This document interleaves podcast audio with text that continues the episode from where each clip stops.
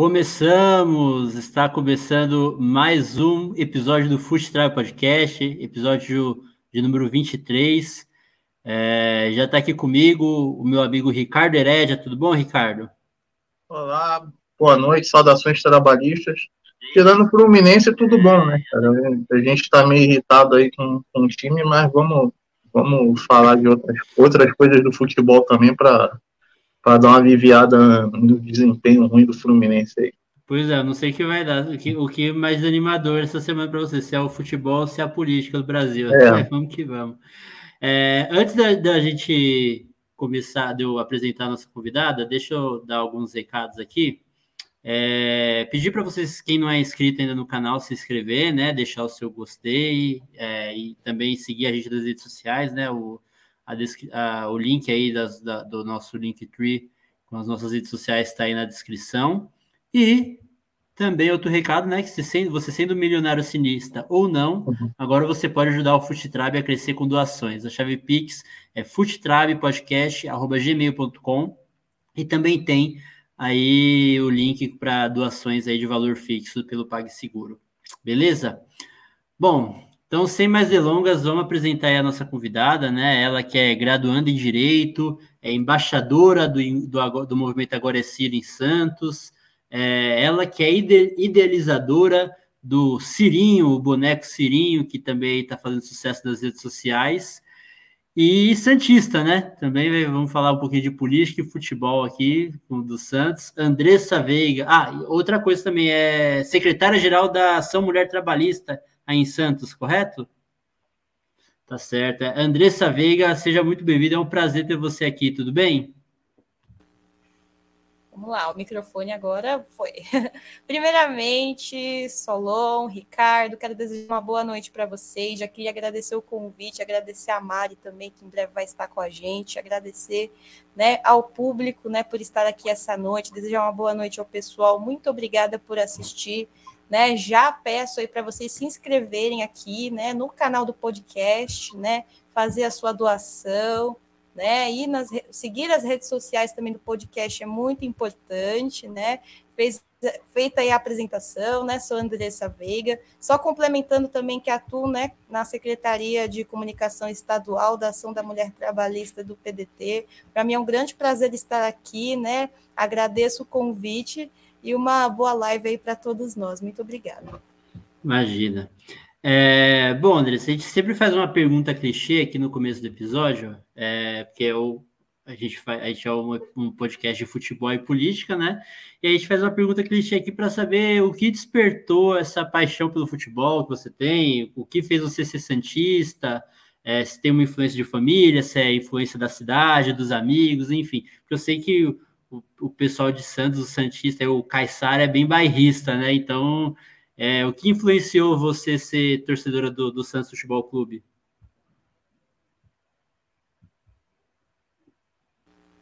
Bom, temos que voltar lá atrás, quando eu era criança, né? Curiosamente, eu gostava do Palmeiras, eu acredito porque era o time da minha avó materna.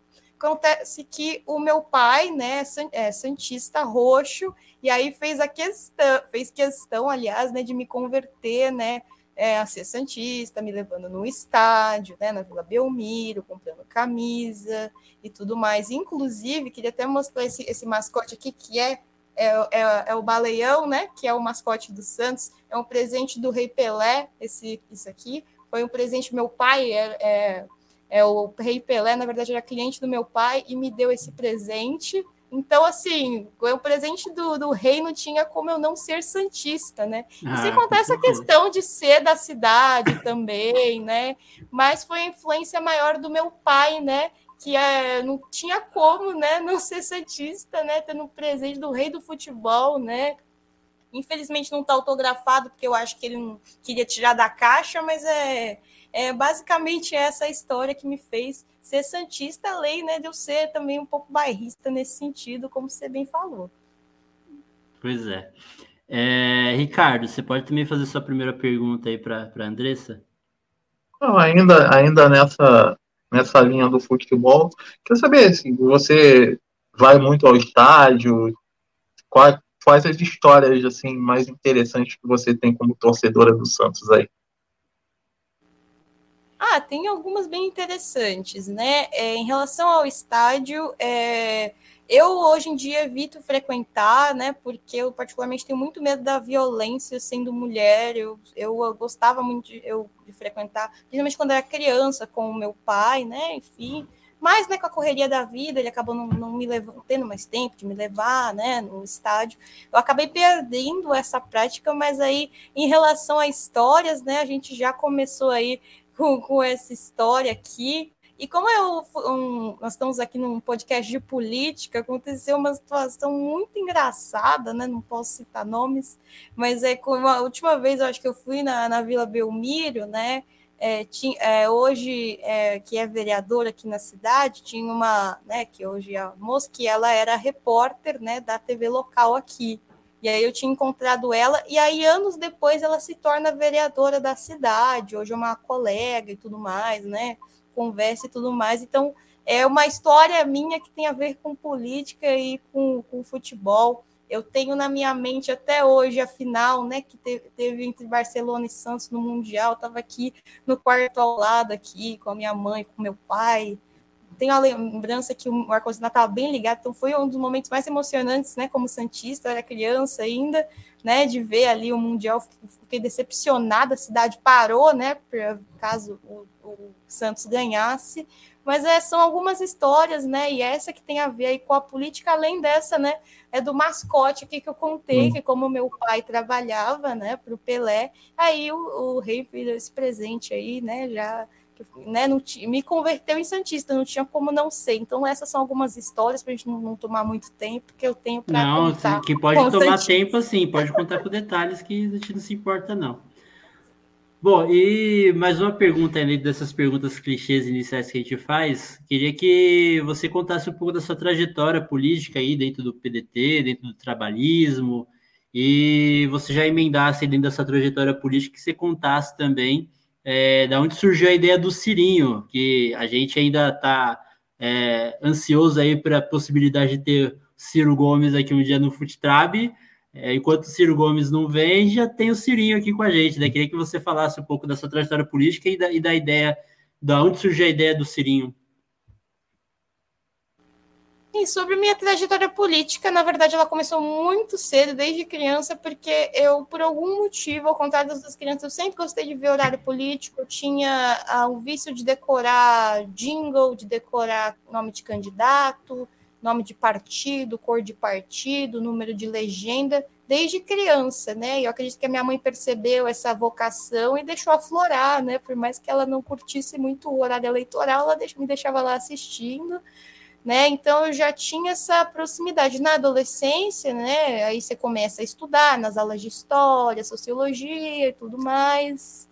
Né? Aí, aí chegou ali né, no, no ensino médio, tudo mais, aí você vai, aí eu, aí eu fui me reconhecendo como uma pessoa antes de esquerda, e depois, né, com algumas experiências, passei a me tornar uma pessoa de centro-esquerda. E aí, ensino médio, então, eu prestei né, a faculdade de Direito, que eu sempre quis entrar, que tinha a ver com. Mas assim, eu não sonhava em ser política, tá? Eu gostava do assunto, de conversar, mas eu nunca me imaginei lá dentro. E como é que eu entrei, né? Fiquei muito né, decepcionada com a vitória do Bolsonaro e tudo mais, queria muito que o Ciro tivesse ganho. Não fiz campanha, assim, só votei, mas aí percebi, né, que tinha uma necessidade de eu fazer mais coisa pela política, dada a vitória do Bolsonaro, que eu já sabia que ia ser uma tragédia. E aí Sim. eu conheci na faculdade de Direito, né, a Cristina Vanuzzi, que é minha, minha, foi minha colega, né, hoje ela está no, não está em outra sala, que ela tinha feito a campanha né, do Ciro Gomes aqui na cidade tudo mais, e ela sabia que teria o Congresso da Juventude Socialista aqui na Praia Grande, que é a cidade vizinha. E aí ela me convidou para ir. Ela acabou não podendo ir, eu fui na cara e coragem ali sozinha. E aí, né, o pessoal foi me entrosando e acabei me filiando ao partido e estou aí, né, nessa trajetória até hoje. Ah, queria até, inclusive, mandar um abraço para o pessoal da Juventude Socialista, né? apesar de não estar mais, tenho um grande respeito pela instituição, estou é, focando na Juventude Socialista para responder a questão do Cirinho. Por quê? Porque, né, por questões conjunturais, eu acabei, né, meu, meu mandato acabou ali na Juventude, né, saí do organismo formalmente, mas é, é, sou, me considero membro, né, não, mesmo que não formalmente ainda, da juventude do nosso partido. E aí, é, como presidenta, né, eu era presidenta né, da juventude aqui na cidade, e eu era secretária de mulheres, né, na juventude estadual, né, o que eu me orgulho, faço questão de falar, porque foi onde eu aprendi bastante a fazer política. E aí, né, como eu acabei saindo, é, eu fiquei com um tempo ocioso, porque me tomava muito tempo ser presidenta da juventude. Eu sempre tive essa ideia do Cirinho, mas eu não tinha tempo de executar ela. Por quê? Porque eu ficava atarefada com as coisas como presidenta da juventude. Aí, né, eu tinha esse tempo livre, eu falei, ó, agora eu vou focar no, nessa ideia que eu tinha.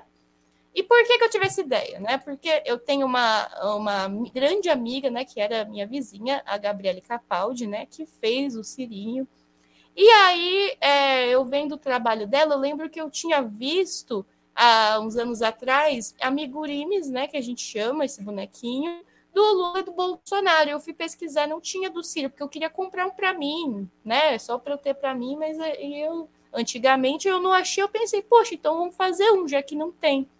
E aí, é, com a minha, minha colega, né, doutora Alcione, que preside a MT de Santos, a gente teve essa ideia, e aí, né, surgiu essa questão de, de ter as redes sociais, porque eu tive essa ideia né, de criar, podia ser só o bonequinho, mas por que as redes sociais? Porque a gente vê algumas páginas, eh, por exemplo, que imitam os políticos, né? Inclusive, teve uma que me inspirou bastante, tem, tinha, não sei se tem ainda, uma página, inclusive, do Ivo Gomes, né? Do irmão do Ciro, que tinha, era Fala Ivo, se eu não me engano. Não, não, não era Fala Ivo, não lembro o nome agora.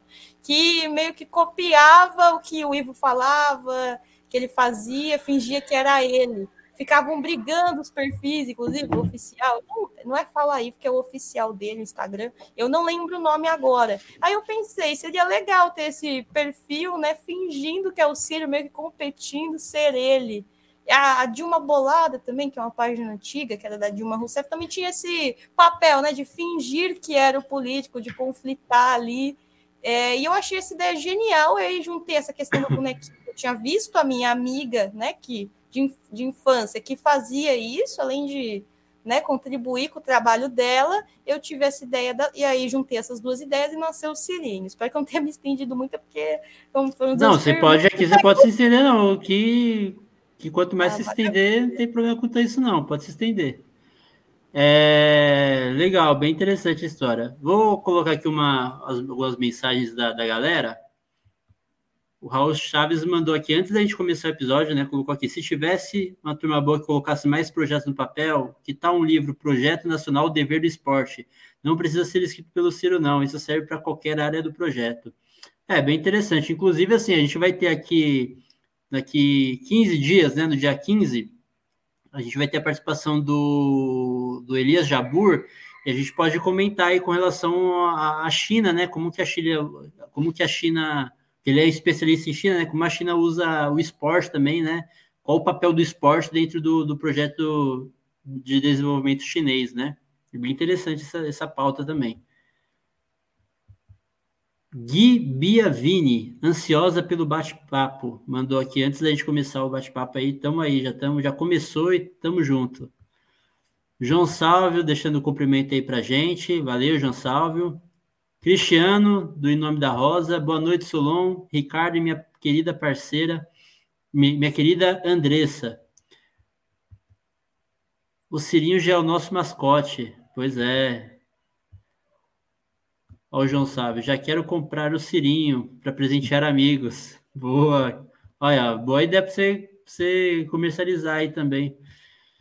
Vanessa Veiga, boa noite. Oi? Pode falar. Ah, desculpa, né, que você está lendo os comentários, mas aí queria falar para o pessoal em relação a comercializar o sininho. A gente está estudando ainda essa possibilidade, fazendo a logística, tá, pessoal? É, para responder, que responder, né? Se aqui, provavelmente eu já imaginei que fosse surgir essa pergunta, só para deixar avisadinho que estamos estudando a possibilidade, né, a nível de logística, de fazer isso, tá? Não sei, né? Mas vocês vão ser informados nas redes sociais. Estamos estudando aí a possibilidade. O status é esse. Tá certo. Vanessa Veiga, boa noite. Vanessa Veiga é sua parente ou é só coincidência? Minha mãe. Sua mãe, seja bem-vinda, Vanessa. Se puder, se inscreve no canal para acompanhar aí o nosso conteúdo. O Marcos Boaventura, boa noite, boa noite, Marcos. A Lília, que teve com você sábado numa live também, né, no Facebook da MT de Santos. Boa noite, Lília. Breve queremos ter você aqui também, hein? Vamos conversar sobre isso em breve. Arrasa aí, Andressa. Cirinho é muito lindo. boa. Bom, Vamos entrar na pauta do, do, do, do episódio aqui.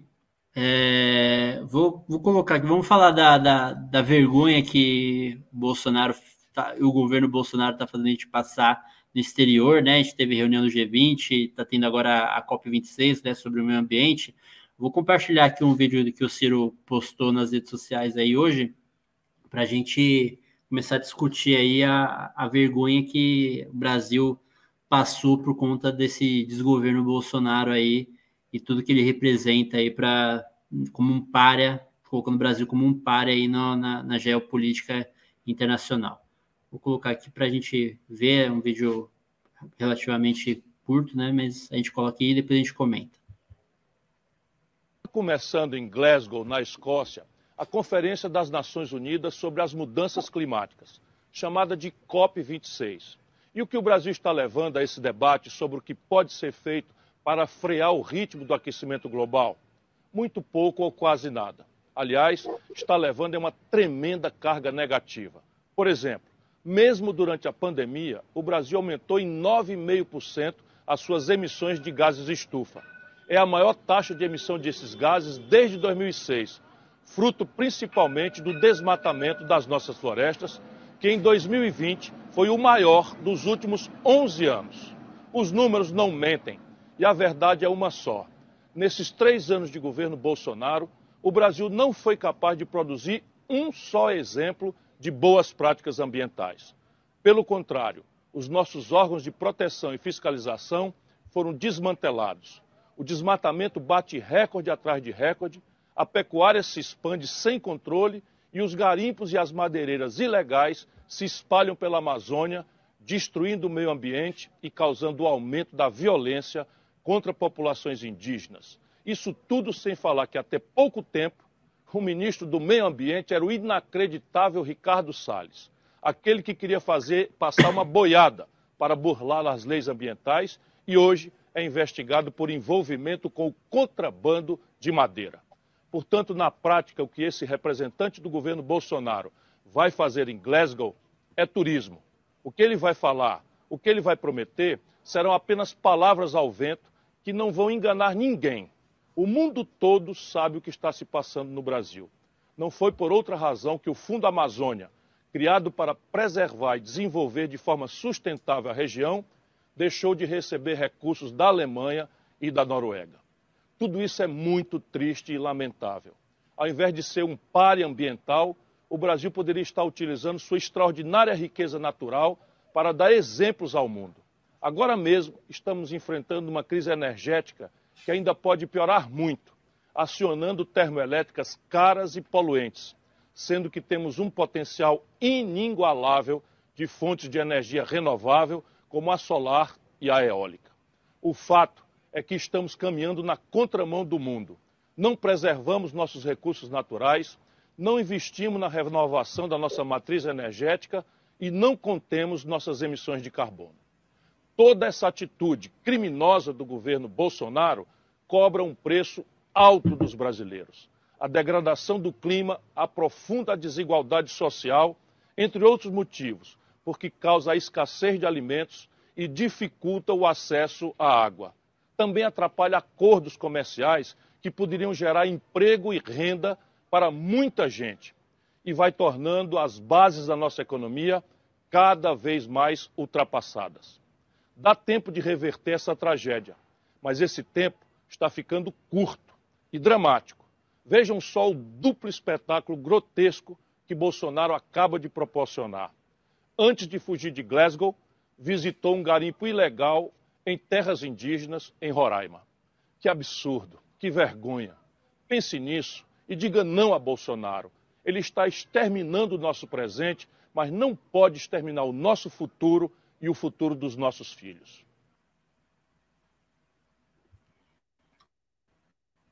Bom, tá aí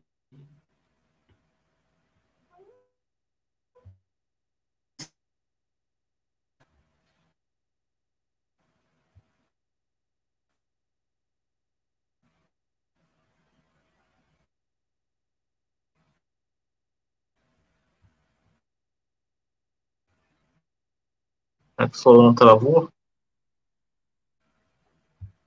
Isso aí, isso aí é normal na nossa live, mas pode falar o que, que você achou do vídeo aí, das, do que o Ciro falou. Ah, eu acho que é, deve estar tentando tirar o vídeo aí até ele voltar. Eu acho que foi agora. Mas é, em relação ao vídeo, né? É, basicamente, eu acho que o Ciro está transmitindo aquilo que todo brasileiro de boa fé, né, o que a sociedade civil está pensando neste momento, né? É, é lamentável, é, são dados, não é opinião, eu concordo, ele está apresentando ali né, dados, e eu acho que é basicamente o que a sociedade civil né, está pensando que ele está transmitindo nesse vídeo. Então, né, concordo com, a, com as afirmações aí que ele faz aí no vídeo.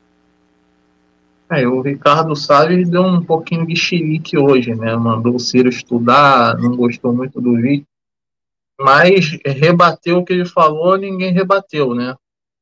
E eu acho engraçado que ele falou do marco do saneamento básico, né? Que o PDT votou ele reclamou que o PDT votou contra, mas na época ali que, que aconteceu a votação, o PT reclamou que alguns votaram a favor, né?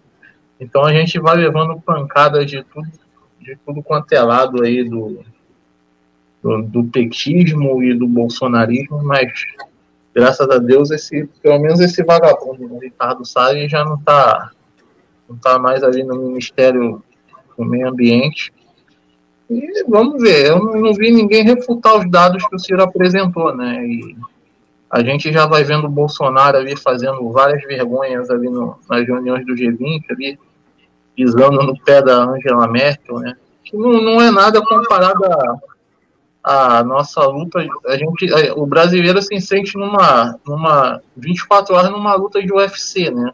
Só tomando porrada então, pisão no pé é nada, é isolado ali, causando confusão na Itália, né? Hoje teve, tiveram vários protestos ali, até partiram para violência mesmo ali, causando caos ali por onde passa.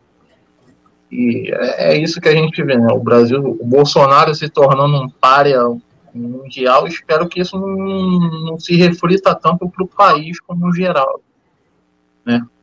E é isso, Paulão, voltou?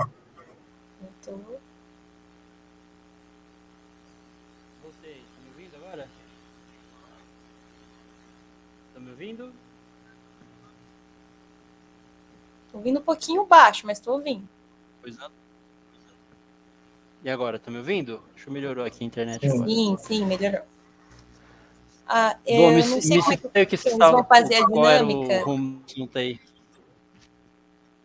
Ricardo estava comentando junto pode, comigo pode o vídeo falando, quando você saiu, né? Falando.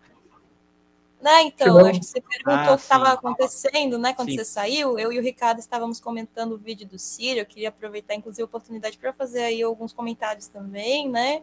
Uh, primeiro que se fosse só né, a pisada Pode no fazer. pé, né? Como você disse, né? Na, da, da Angela Merkel já estaria ótimo, né? E, e, estar apanhando dos dois lados já significa que nós estamos do lado certo, né? Eu acho que a sociedade, nós estamos do lado da sociedade civil em relação à reação aí do Salles, né, já era esperado, né, por parte desses bolsopetistas, né, eles reagem dessa forma, mas eles não conseguem refutar os dados que realmente, né, o Ciro apresenta dados consistentes, como sempre. É, é e sim, foi, no, foi uma sucessão de vergonhas, né, que, que fez a gente passar, né, se quem você falou, se fosse só o pisão na Angela Merkel, estava no lucro, né, mas teve o Bolsonaro isolado lá na, na confraternização, teve os protestos, a vergonha de, de agredirem jornalistas lá, correspondentes é. brasileiros é. lá na, da, na Itália. É uma sucessão de, de vergonhas que só faz a gente ter um, um, uma, péssima, uma péssima imagem lá, lá no exterior, né? E com relação à COP26, né, também a gente teve aí a, o presidente do Banco Central aí que pediu, pediu substituição, né? Literalmente, porque falou que estava com a contratura muscular lá e, e uma lesão muscular e aí não falou que não ia poder ir. É uma vergonha, né? Uma vergonha que a gente fica sem saber o que dizer, né? De tanta, de tanta coisa que a gente tanto tempo que a gente teve de, desde o Barão de Rio Branco, que a gente teve um bom, uma boa imagem lá na, na com relação a, a, a, a, a diplomacia, né? a diplomacia, né? E agora a gente vê essa situação aí, ter, ter tido Ernesto Araújo como ministro das Relações Exteriores, esse Ricardo Salles aí mesmo como ministro do Meio Ambiente, fazendo essa, essa vergonha, o Brasil passar essa vergonha aí no, no, no exterior. É, falta alguém mais comentar com relação a isso?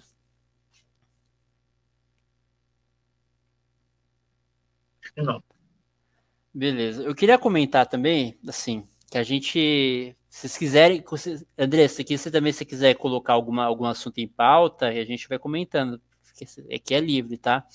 Eu só queria colocar aqui em pauta é, um tweet que o PDT colocou hoje, que assim, é assim, eu não gosto de ficar criticando muito assim em público o, o partido, né? Mas nesse daí não teve como, né? É, é, é o partido, o Twitter do partido, também no, no, Instagram, fez um post fazendo alusão ao, ao câmbio, né? Ao dólar, ao que, o, que na época que o Ciro foi ministro da Fazenda, é, o dólar foi, foi equiparado com real, né? Um para um, né?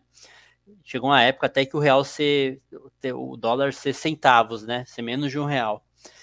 E só que aquilo, aquele contexto era outro contexto da, da economia brasileira, era outro país, era outra situação, e é, contradiz totalmente o que está pregado pelo, no, no, projeto da cidade de desenvolvimento e, e também o que o próprio Nelson Marconi prega, né, que é um dos formuladores da, do plano econômico do Ciro, tá, o que o Ciro sempre diz nas lives dele com relação ao projeto na parte econômica. E assim, esse esse tweet me chamou muita atenção, porque assim, o dólar alto ele tem ele é impopular na população, né? Porque a população quer comprar um Nike, quer comprar um PlayStation, quer comprar uma televisão, quer comprar um celular e pelo devido ao nosso processo de desindustrialização, a nossa defasagem tecnológica, para comprar isso é só importando, né? E, e, se não for, e se for montado no Brasil, todas as peças praticamente são, são importadas. Então, pesa no preço esses produtos, esses bens de consumo no bolso por conta da alta do dólar. Só que, em contrapartida, o dólar alto ele mata a nossa indústria também, né? É mais um fator de desindustrialização para o país. E, e é o, o, os economistas desenvolvimentistas e o próprio Nelson Marconi, eles defendem um câmbio de equilíbrio, né? Nem seis reais, que é o que está batendo hoje, nenhum, nenhum real, como que o post do, do, do PDT é, postou hoje, né? Então, esse, esse post foi meio estranho. Eu queria que depois, se vocês quisessem comentar também, vejo como uma falha de comunicação, até é importante para a gente comentar também essa questão da comunicação, que esse post não serviu de propaganda, porque esse, esse câmbio hoje é totalmente impraticável, né?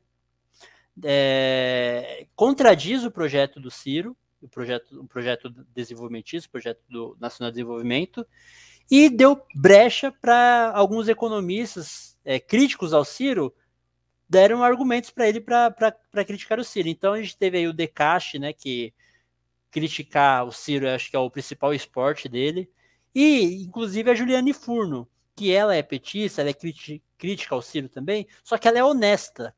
Ela é uma pessoa honesta, ela já teve aqui no Futrab, ela é uma pessoa coerente no, nos argumentos dela, é uma pessoa honesta nos argumentos, teve aqui no Futrab, teve uma participação brilhante aqui no Futrab, estive muito grato pela participação dela. E, e algumas, alguns militantes, muito por conta dessa dessa embate que a gente tem tido né, com, com os petistas, tem muito, tem muito petista mesmo que que é um porre mesmo, que não é o caso da Juliane, que ela é uma pessoa honesta, mas tem muita pessoa que é, muitos são desonestos, né? Não sei se por conta disso, muitos pegaram essa crítica que a Juliane fez e começaram a, a atacar ela, né, com uma forma desproporcional, porque o que ela colocou lá, ela apontou uma incoerência que era óbvia, né? O que tinha que ser criticado ali era a comunicação do partido e não o, o, o a, a, quem apontou a contradição que está totalmente correta, apesar de dela ser petista, tudo. A gente não, não, é, não era essa, não era essa a posição de uma militância crítica que a gente é, que é conhecida por ser aberta ao diálogo, por não, não dizer amém a tudo, deveria ter, né?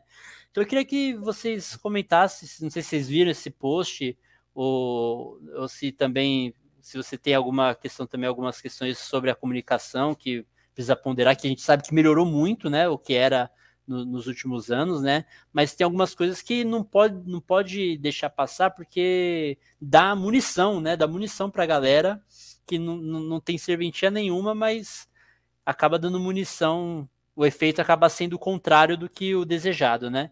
Queria que você puder comentar, Ricardo, depois a, a Andressa, para com relação a isso.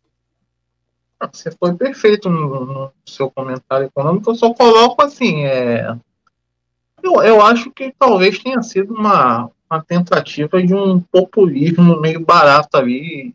O Ciro fala muito em apostar na inteligência do povo. Esse post me, me pareceu tentar apostar na ignorância, né? Porque você fala de a população, assim, que não que eu entenda muito de economia, porque eu também não entendo, mas a população, assim, que não, não, não tem essa visão academicista de, de economia, você equipara o dólar ao, ao real, na visão de muita gente, parece interessante, né?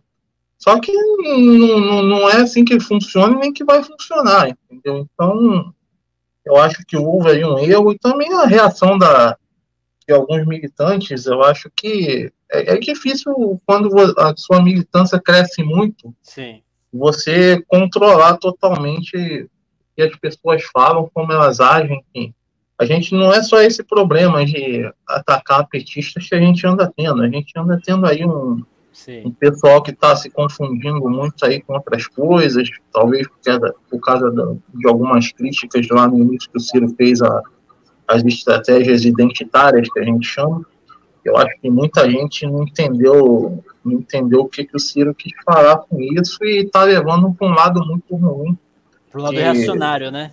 É, que não, não cabe de forma alguma, tanto no projeto do Ciro e muito menos no, no histórico do PDT, né? Porque somos, somos um partido que é, é vanguarda né, na luta pelos direitos, pelos direito das minorias em muitas, em muitas áreas, assim. Então, é, infelizmente, a turma boa costuma, costuma dar uma freada em algumas coisas, assim, fazer um cancelamento do bem é, para pessoas que é, extravasam demais pro lado errado mas controlar totalmente é difícil. A Juliane, assim, eu, eu não vejo, eu sigo ela, não, não vejo quase ela falar do Ciro. Eu, falo, eu até fiquei surpreso da fala mas ela tinha razão na crítica que ela fez. A gente tem que, tem que, no geral, aprender a lidar mais com, com, com essas críticas e responder à altura, né? Não ficar defendendo é, o Ciro ou o PDT a qualquer custo, assim, se está errado, está errado, entendeu? E a gente, como se coloca como uma militância crítica, a gente tem que entender isso e se preparar. Sim. Pode comentar, Andrés. Então, é, em relação a esse tweet, eu não vi esse tweet, mas é, queria pedir licença para dizer para vocês, até que na minha visão, até como mulher, eu acho até que alguns ataques aí, né, a, a economista, qual eu deixo, deixo a minha solidariedade, vem do machismo, né, e o machismo não é uma coisa, ele está intrínseco na nossa cultura, não é um problema da militância A ou B, então é uma coisa que a gente tem que né, e trabalhando e se policiando. Então, eu acho que esses ataques mais fortes, eu acredito que o machismo, principalmente, por ter uma mulher na economia, né? A gente sabe que é uma área que ainda é muito masculina, então quando uma mulher comenta de economia, inclusive na política eu sinto isso, as pessoas pensam que nós estamos no partido só para falar das nossas pautas, nós estamos, né, é, nas assembleias, nós estamos no Congresso para falar, e não, a gente sabe falar de economia, a gente sabe falar de saúde, a gente sabe falar não só de educação, né? Inclusive foi uma fala aí da nossa presidente estadual, a Gleide Sodré, queria deixar um abraço. Então eu acho que esses ataques têm a ver em relação, né, à falha de comunicação, é evidente, né, que é, existe, existiu ali uma falha entre a equipe econômica e a equipe de comunicação, né? E isso, né? É, tá todo mundo sujeito a isso, não só o PDT, e acontece, é comum é, eu entendo realmente como uma, uma falha de comunicação, e a gente tem que lembrar né, que a gente hoje conta com uma equipe comunica de comunicação que estava acostumada aos moldes petistas. Então, até desgarrar isso 100%, isso demanda um tempo. Então, eles estão acostumados com aquele, como o Ricardo citou, aquele populismo. Eu não estou criticando, é que é é, é, a questão do desacostumar, né? É aos poucos que isso acontece, não acontece do dia para a noite, a equipe está se adaptando ainda, são novas ideias, agora estão contando com um projeto, eles não estavam acostumados com isso, estavam acostumados com o populismo petista, então isso demanda, ao meu ver, um tempo de você né, tirar essa mentalidade, isso vai ser com o tempo, mas a gente acha que tem um ano para corrigir ainda aí, eventuais falhas na comunicação, mas eu entendo aí como uma, uma falha de comunicação, é realmente até é, um desconhecimento da economia, né, como você bem falou, né, o dólar alto não é bom para a população que quer consumir, então, é, e é evidente, né? A equipe de comunicação não quer saber de economia, nem o contrário. Então, né, assim como vocês falaram, entendo que é uma falha e também a questão do desacostumar com o modus operandi do PT, inclusive. Sim. E assim, por que, que eu digo que não serve como propaganda? Porque assim, eles podem. Tudo bem, não sou, não sou, pode. Não, não, não foi uma promessa, porque não, ninguém falando que o Ciro vai colocar o dólar a um real se ele foi eleito. Não foi isso que foi feito. Mas assim, a partir do momento que você fala que o Ciro fez isso com o ministro, coloca no imaginário da população que o Ciro vai fazer caso ele seja eleito. E não é. E aí, primeiro que é totalmente praticável, e segundo que não é o que o Ciro prega. E, e aí, aí, vamos supor que o Ciro vai ano que vem eleito, e aí vai e faz uma política cambial totalmente oposta do que está nesse tweet. É, e aí vão, vão atribuir ao Ciro uma questão, e a, com razão, porque o partido representa o Ciro, que é a legenda do Ciro, que é que é, que é a legenda trabalhista, que não é o que o trabalhismo defende não é o que o Ciro defende no seu projeto nacional de desenvolvimento. Então, isso só. Aí, um dia, amanhã, o ano que vem, o Ciro eleito, no governo dele, ele faz a política cambial diferente e o pessoal vai começar a querer cobrar do Ciro algo que, não, que ele nunca prometeu, que não está no projeto dele, por causa de uma, de uma comunicação, de uma falha de comunicação que não sem, sem o menor sentido. E voltando aí com relação a, a que a Juliane Furno com relação a Juliane Furno, teve gente lá falando que a Juliane Furno, ó, pra você ver, eu defender petista aqui é porque o negócio é sério, né? é, a Juliane Furno ela é doutoranda em desenvolvimento econômico e teve gente falando lá que ela não entendeu o que estava no tweet. Sabe, é, é, é sabe, é, é, o que você falou, é fruto de um machismo, de uma misoginia que não faz sentido porque ela deu uma aula aqui para gente de, de, desenvolvimento econômico e, assim, a despeito de, de discordâncias que a gente do, do, do, do trabalhismo, do, do, que são ciristas, possa ter com ela no âmbito político e até mesmo econômico, sim, não que eu, quem, quem sou eu para ter alguma discordância econômica com ela, né? Mas assim, a gente tem uma linha de, de alguns pensadores econômicos que é diferente da dela. A gente segue. E quem tem discordância com ela não é a gente, é o Nelson Marconi, é, o, outros economistas que são desenvolvimentistas, que estão em campo aí o projeto do Ciro. Até o André Roncalha, que não é da equipe do Ciro, mas as ideias dele são bem parecidas, né? Que tem algumas discordâncias com a Juliane Furno. Então, são, são mas ela é totalmente aberta ao diálogo. Porque, assim, onde já se viu alguém que é aberto ao diálogo, se, não, se ela não fosse aberta ao diálogo, não fosse, não ia participar do nosso podcast aqui, que é claramente trabalhista, que é de apoio ao Ciro, que faz oposição à, à forma do PT fazer política que e também ela já foi no Disparada também, ela participou lá do Questão Nacional, do canal Disparada, fez uma exposição brilhante lá também, que é a galera lá, a Amanda Salgado, que comanda o, Questão Nacional, ela é presidenta do, da Juventude Socialista aqui de São Paulo. Então, é assim, é, acho que falta um pouco, sim, que nem o Ricardo falou, né? Quando cresce muito, é, acaba tendo essas coisas, mas tem coisas que a gente tem que dar uma freada, né, para a galera colocar o pé no chão para porque não é não é toda hora que não é, não é, com todo mundo que não é todo mundo que é desonesto Que a gente sabe que tem muito petista desonesto, né? Que na, nas exposições não é o caso da Juliane, que ela é uma pessoa aberta ao diálogo. Ela, tem, ela faz um papel brilhante também nas redes sociais, na, no, no YouTube. Ela tem um canal no YouTube que explica economia com sem, sem aquele economês, fala de inflação, fala de juros, fala de várias coisas que, que é um trabalho muito bom. E a gente não pode querer quebrar o diálogo por conta de uma discordância, de uma, de uma pontuação correta. Que, que o erro não foi o erro não foi dela, o erro foi de quem fez a comunicação errada, né? É, bom, depois desse desabafo aí, dessa. Vamos falar um pouquinho de futebol? Falar um pouquinho de futebol rapidinho aqui. Será que eu consigo compartilhar a tela aqui? Vou tentar aqui, qualquer coisa vocês tocam aí. Para aí você fala, você fala do seu Fluminense aí, depois você fala do seu Santos, Andressa.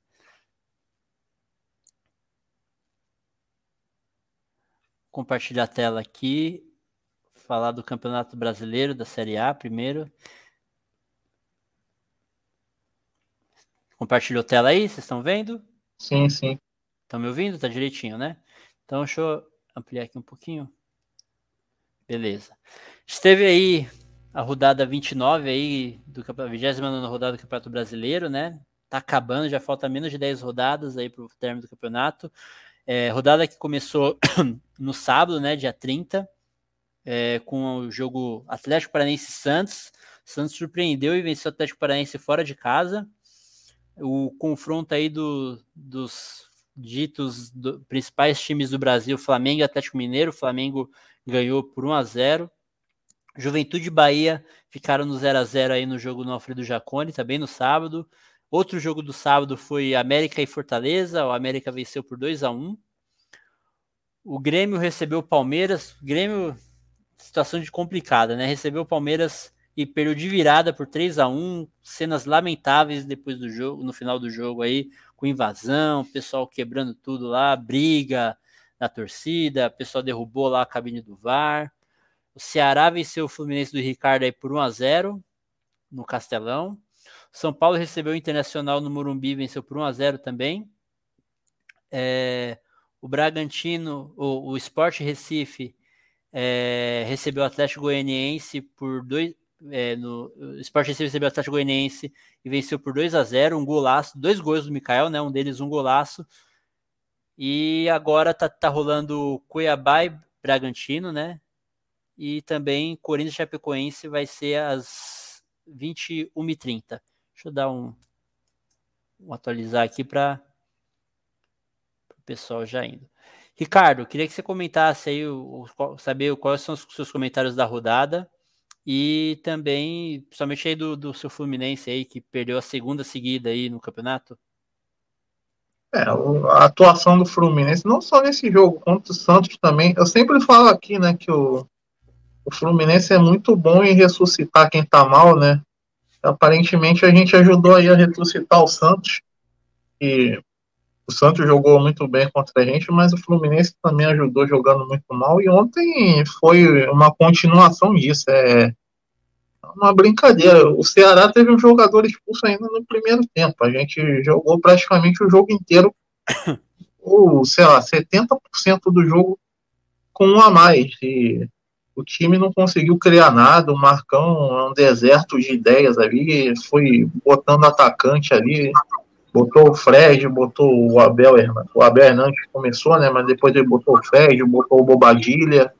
E e você bota dois atacantes altos na área, você, você pensa, ah, vamos botar a bola na área para eles cabecearem, mas ninguém cruzava, ninguém fazia nada, então é, substituições assim que não deu para entender o que, que, ele quis fazer, só aos 45 do segundo tempo que começaram a cruzar a bola, então assim, é, é o Fluminense é isso, né, parece um Robin Hood, né, ganhou do Flamengo e, e perdeu dois jogos assim, jogando futebol que, que me deixa completamente desanimado, né? E no sábado eu vi o, o jogo entre o Atlético e o, e o Flamengo também foi um jogo bem ruim. Eu esperava, eu esperava alguma coisa desse jogo, assim, tecnicamente falando, mas foi, foi uma coisa deprimente também, é, se tratando dos dois líderes, os dois times que estão brigando pelo título, né? O, o Flamengo não, não, jogou nada, pressionou ali um pouquinho até fazer o gol, depois jogou atrás e o, o Atlético Mineiro tentou correr atrás do resultado, mas também sem muita sem muita precisão, sem nada, foi um jogo bem ruim. Eu acho que é, é triste, né? Você ver os, os, dois melhores times do campeonato fazendo um, um, jogo de nível técnico tão baixo. E o Grêmio, né? Eu, eu, eu falei que. Eu falei, assim, estamos diante de uma Santista, assim, mas semana passada eu falei que eu achava que o Santos ia cair o Grêmio não, né? E aconteceu tudo ao contrário durante a semana. O Grêmio está se complicando assim de uma forma que, que não dá para entender. Os jogos atrasados do Grêmio, eu acho que é contra, contra o Flamengo e contra o Atlético Mineiro. Então, assim, é, dificilmente vai fazer os seis pontos e já está, eu acho se não me engano, a sete ou oito pontos do primeiro fora da zona de rebaixamento. E aconteceu aquilo tudo que a gente viu ontem, né? Os caras quebrando tudo, aquela briga patética na bancada do, entre as torcidas ali, um cara socando assim, pessoal do lado que a, a, primeira briga de estádio com distanciamento social, né? Distanciamento social é um negócio inacreditável, parece uma cena grotesca, assim, parece um filme dos trapalhões, sei lá, é coisa isso vai vem acontecendo muito, eu não sei se é um reflexo da sociedade que está cansada de saco cheio, mas enfim, vem acontecendo muito isso. Os times grandes que, que vão caindo, as suas torcidas não, não conseguem aguentar o, o que está acontecendo. Aconteceu coisa semelhante quando o Cruzeiro caiu também. Enfim, outro dia eu falei lá atrás, também em 2009, quando o Curitiba foi rebaixado e teve aquela, aquela selvageria que foi até bem pior do que, do que ontem ali no jogo contra o Fluminense. Teve, eu lembro do, do segurança do Fluminense sendo espancado por umas 20 pessoas ali no, no Couto Pereira, enfim, é, é uma cena lamentável. E o Grêmio vai eu acho que vai, vai dando adeus à Série A aí, sabe? Eu não acreditava, não. Tinha gente no início do campeonato que colocava o Grêmio até brigando pelo título, mas como eu, falei, eu fiz o um paralelo uma vez aqui também com o Inter, né? Que quando caiu, começou, começou com essa aura de candidato ao título e foi se complicando ao longo do campeonato, o Grêmio também vai, vai se colocando numa situação irreversível, né? Pois é. Se alguém tinha alguma dúvida do, do rebaixamento do Grêmio, eu acho que ontem não sacramentou matematicamente, mas eu acho que moralmente sacramentou o rebaixamento do, do, do Grêmio, né? E assim, agora o PDT vai ter que arrumar um outro palanque possível é. lá no Rio Grande do Sul, porque o Romildo Bozan já era. Já era. Caindo ou não? Acho que já é, era. eu acho que caindo já era. Caindo ou não já era, porque acho que já foi, né? E, e você, André, você tem acompanhado o Santos? O que, que você acha? Você acha que o Santos deu uma melhorada aí, né? No, no, no episódio passado, a gente até comentou que achava que o Santos ia acabar caindo, né? Ia caindo na tabela, porque faltando poucas rodadas entrar na zona de baixamento, dar aquele desespero é meio complicado. Mas o Santos, conseguiu dar uma resposta rápida, né? Já no jogo atrasado contra o Fluminense do Ricardo aí na quarta-feira, conseguiu ter uma boa vitória. Um, é, sábado também venceu por 1 a 0 fora de casa o Atlético Paranaense. Queria saber de você aí, sua expectativa aí pro, pro, resto, resto do campeonato aí, se acompanhou aí a rodada do Santos.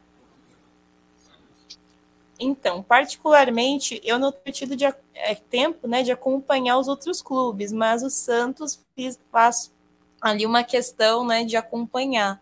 E eu estava até comentando né, com os meninos antes do podcast começar, né, o Santos tem uma característica interessante, porque é, eu acredito que isso seja um pouco regional e um pouco também é a questão de estar acomodado. Por quê? Tá, ser acomodado? Porque, de fato, é a Vila Belmiro é um celeiro de craques. Então, o Santos né? O time que tem o rei do futebol, então ele tem aquela soberba, vamos dizer assim, no bom sentido, de ficar acomodado. E por que, que isso acontece? Porque é, quando ele tá, ele tá ali, tá mal, tá para ser rebaixado. E quando ele percebe que, que vai ser rebaixado, ele acha que a equipe acorda, dá um jeito e eles dão um jeito de não ser rebaixados, né? Então eu acho que é uma característica por, por estar acomodado, por ser pelo status, pela por ser tão grande, eu acho que, né? E entra técnico, sai técnico, sai jogador, entra jogador, eu sempre percebi essa característica no Santos, né? Perceber que o negócio está muito ruim, aí a, a equipe acorda faz de tudo, é um pavor assim de não ser rebaixado. Isso se dá ao status de estar acomodado, né? Por ter aí um celeiro de craques, né? Ter o rei do futebol ali presente. Então, é, eu acho que é isso, né? O Santos vai continuar, na minha visão, com essa característica. Vai dar. Você perguntou das minhas expectativas, né? Eu acho que agora vai relaxar um pouco, porque acho que sai, é, saindo ali um sair um pouco do risco do rebaixamento, a equipe tende a dar uma relaxada. E quando piora, ela acorda. De... Isso é uma característica do clube por causa desse. E outro motivo que eu falei também, eu acho que é uma característica da cidade. Nós estamos numa cidade litorânea, então o pessoal é um pouco mais tranquilo, mais relaxado, assim. mais... E aí, quando vê que a situação tá, tá feia, aí, aí acorda para a vida. Então, é uma característica do clube. Então, essa é, depende muito do, do, perigo de rebaixamento. Se tiver muito alto, o time acorda. Agora eu acho que a tendência é relaxar porque passou o susto. Cumprimentar aí a Mari, que acabou de chegar. Boa noite, viu? Muito obrigada pelo convite, viu? Isso aí, Mari. Beleza? Tudo bom? Seja bem-vindo Tudo aí. certinho. Valeu, foi mal aí pelo atraso. Tava aqui no casamento, falei pro pessoal. Aí fugi rapidinho do casamento e, e vim aqui. Pegou o buquê ou fugiu do buquê também? Não, quem pegou o buquê foi minha mãe. Vê se pode. Bom, já aproveita que você já entrou aí, já vai, já vai com tudo aí. Você acompanhou alguma coisa do, do campeonato? O que, que você tem a comentar aí do esporte aí, que seu arquirrival que ganhou aí? Ah, a, gente, comentou no grupo Ai. ontem comentou no grupo ontem porque o esporte já começou o jogo todo errado, né? Não sei se vocês chegaram a ver o vídeo, saída de bola aí do esporte, o cara começou a sair correndo pra frente sozinho aí, o cara conseguiu uma reversão na saída de bola, né? Eu mandei pra Mas, tanto apesar... amigo rubro-negro meu aquilo, tu não tem noção. Oi? Nossa, eu mandei pra tanto amigo rubro-negro meu que tu não tem noção, assim. É, apesar disso aí, o esporte ainda conseguiu ganhar, né? Ganhou bem de 2 a 0 com um golaço do Mikael, né? A galera falando que o esporte é Jason, que teve galera dando volta olímpica. Vê que, que é a reação com o futebol pernambucano. É, é muito. É muita doideira, viu? Mas é. acompanhei pouco essa rodada, na real. Vi a confusão lá com o Atlético Mineiro, né? Que, que foi doideira. Mas é isso, eu, eu acompanhei bem pouco mesmo. É verdade. Mas quanto ao esporte, mas quanto esporte, assim, Rapaz, a galera, o rubro negro tá bem iludido, assim, aqui em Recife, com, esse, com essa não caída. Tem uma brincadeira aqui que ficam falando que o, o esporte é Jason, que o esporte não cai, que vai, vai, vai, não cai. Mas tá, tá longe ainda, né? Tem, tem que comer um feijãozinho ainda pra, é, pra não cair. Tá, tá, o esporte tá três pontos do Bahia, só que o Bahia tem um jogo a menos, né? É isso. Então tem que comer um feijãozinho, né? Tem, tem ainda que, que fazer o jogo ainda. Mas é isso, os rubro-negros são tipo flamenguistas, sabe? São, sempre acham que, que vai dar, que são os melhores, então... É, pois é. É, eu vou comentar também um pouquinho aí do, do, do Corinthians aí, que vai jogar daqui a pouco. O Corinthians vai jogar às 9h30, né? Daqui a pouco começa o jogo do Corinthians. O jogo Cuiabá e Bragantino tá em intervalo, tá 0x0, né? E o Corinthians joga às 21h30. O Corinthians aí tem uma chance aí de, de ultrapassar aí, chegar no G6, né? Tá em sétimo. Se ganhar hoje, tá empatado em número de pontos com o Internacional, né? Mas se ganhar hoje, ultrapassa o Internacional.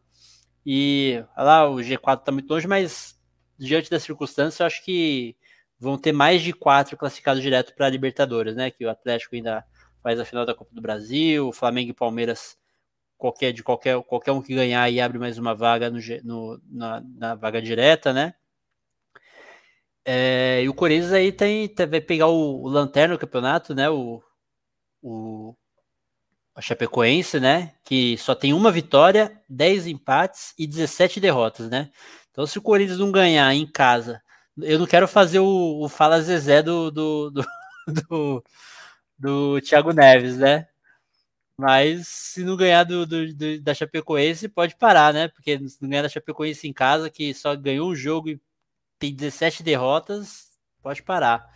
Então acho que o Corinthians aí tem tudo aí para para ganhar aí esse jogo hoje e entrar no G6 e abrir três pontos aí pro pro, pro Internacional. Tem o pessoal comentando aqui ainda. Deixa eu mandar aqui uma. O Cristiano mandou um boa noite para você aí, Mari. Boa noite. A Alcione mandou aqui. A Alcione é a presidenta da, da MT de Santos, que você comentou, Andressa? Aí, boa noite, salve Andressa, salve Cirinho. Boa noite, Alcione. Obrigado aí pela audiência. Aí tem um pessoal comentando aqui sobre a rodada, né? Vamos ver aqui, ó. O Thales, já aqui que já é figurinha carimbada aqui no Fustrab. Boa noite, Fustrabers. A internet hoje aqui não tá muito boa por causa da chuva. Mengão voltou, a vencer. É, o pessoal tá falando. Até o Ricardo também comentou que choveu muito aí no Rio de Janeiro essa, essa, no dia de hoje, né, Ricardo? É, choveu umas 15 horas seguidas, assim. Eu tinha até que sair de casa, foi difícil, mas agora já parou um pouco. Pois é. Aí o, o Marcos Boaventura aqui falou assim: ó, continuamos líderes. Guga jogou mal. O Cuca mexeu. Infelizmente, o Cuca mexeu mal. Quatro mexidas ao mesmo tempo deu uma desestruturada na equipe. Poderiam entrar dois, depois mais dois. Enfim, agora não adianta reclamar.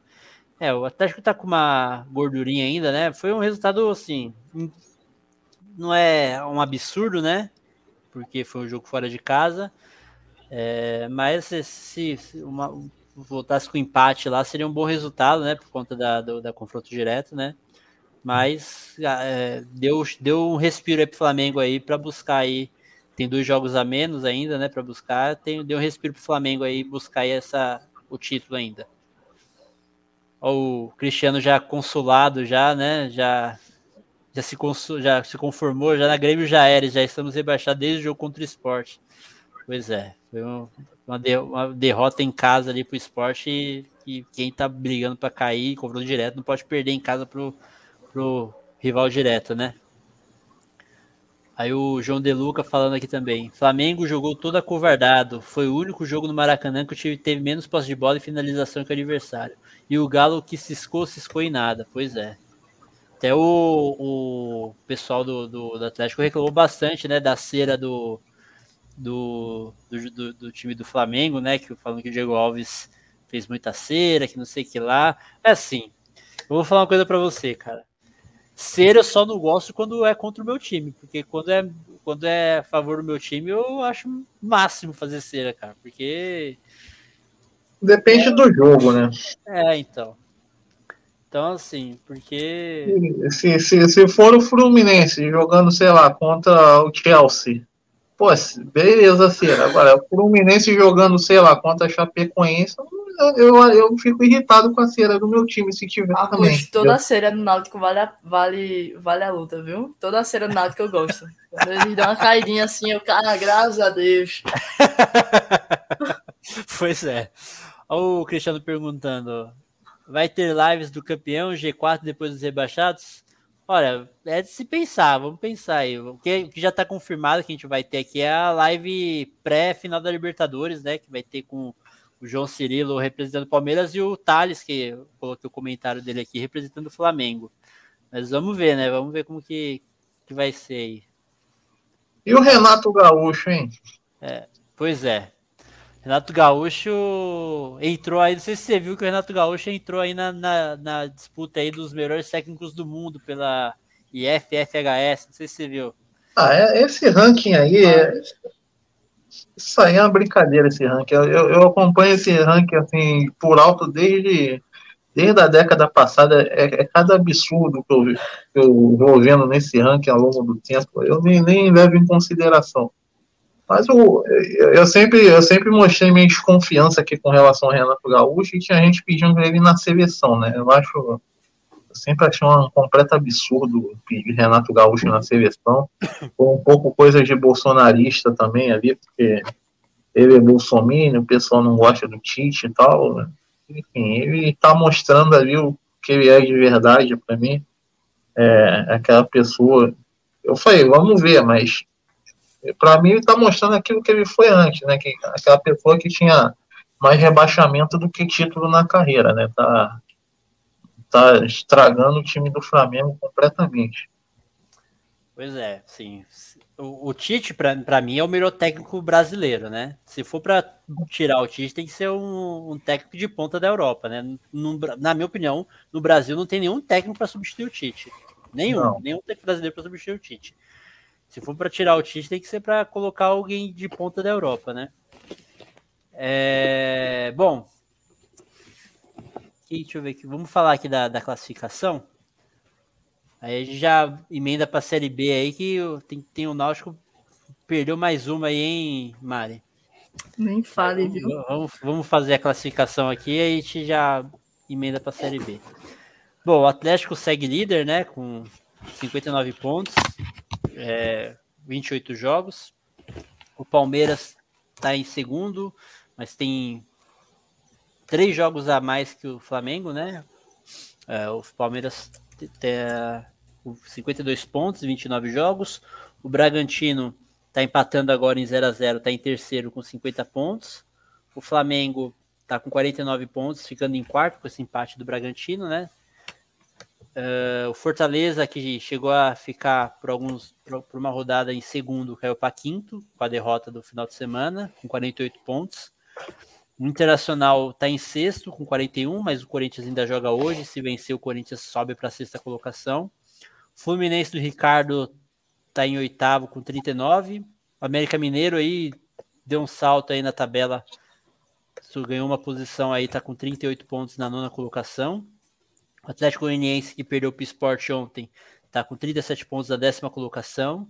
O São Paulo tem décimo primeiro com 37, ganhou do Internacional ontem por 1 a 0 Cuiabá, que está empatando com o Bragantino, está em 12 com 36 pontos. O Ceará, também com 36 pontos, está o 13. O Santos aí da Andressa já está em 14 aí. Da rodada passada estava em 17, já está em 14 com essas duas vitórias aí, está com 35 pontos. O Atlético Paranaense, finalista da Copa do Brasil, aí está aí, tá aí beirando aí a zona de rebaixamento em 15 com 34 pontos.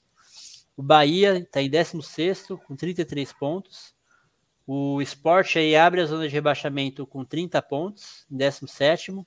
Juventude também com 30 pontos é o 18. O Grêmio está numa situação complicadíssima, está com 26 pontos em 19. O Chapecoense já é virtualmente rebaixada, né? Com, com 13 pontos. É, é o vigésimo. Tem, vocês têm algum comentário ainda para fazer da, da, da, da Série A? O Atlético Paranaense tem que abrir o olho também. Tá em é. duas finais aí, tá beirando a zona de rebaixamento, tem que ver no que, que ele vai focar. É, pois Rapaz, é. Tem que... e, e como Alvirrubra, eu torço muito pro Grêmio de ser rebaixado, viu? Porque é uma batalha dos aflitos 2.0, eu não tô pronta, não.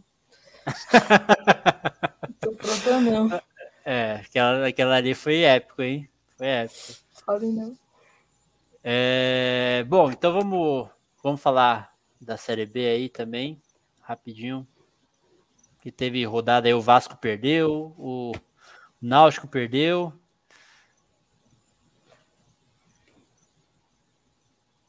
E tá assim, se afunilando, né? A Série B já tá mais, tá mais avançada, né? Que a Série A já tá quase no final.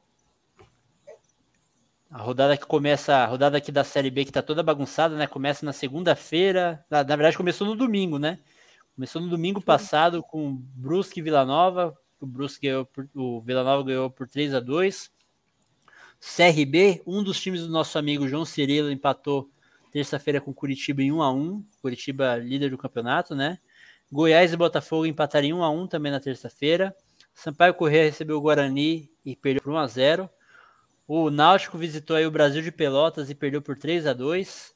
Cruzeiro perdeu mais uma para o Remo de, por 3 a 1 em casa. O Operário venceu o Havaí por 2 a 1 Vasco, Aí já são jogos da sexta, né? O Vasco da Gama também perdeu de virada para o CSA por 3 a 1 é, Ponte Preta e Vitória ficaram no 0 a 0 Confiança recebeu Londrina e perdeu por 2 a 0 é... Mari, comenta aí do Náutico aí, qual, qual a situação do Náutico aí agora? Rapaz, a real ah. é que o Náutico virou o maior levanta defunto da Série B. o time tá na zona de rebaixamento, tá no time colocado, pega o Náutico, impressionante quanto, quanto, como eles revivem, assim. É, rolou com o Operário, né, um tempo atrás, que não levou ah, O Brasil de Pelotas que é a lanterna do campeonato, né? É a lanterna. Aí agora com o Operário, e assim, o Náutico tá indo pro tudo ou nada, né? Eu falei isso no, no último programa.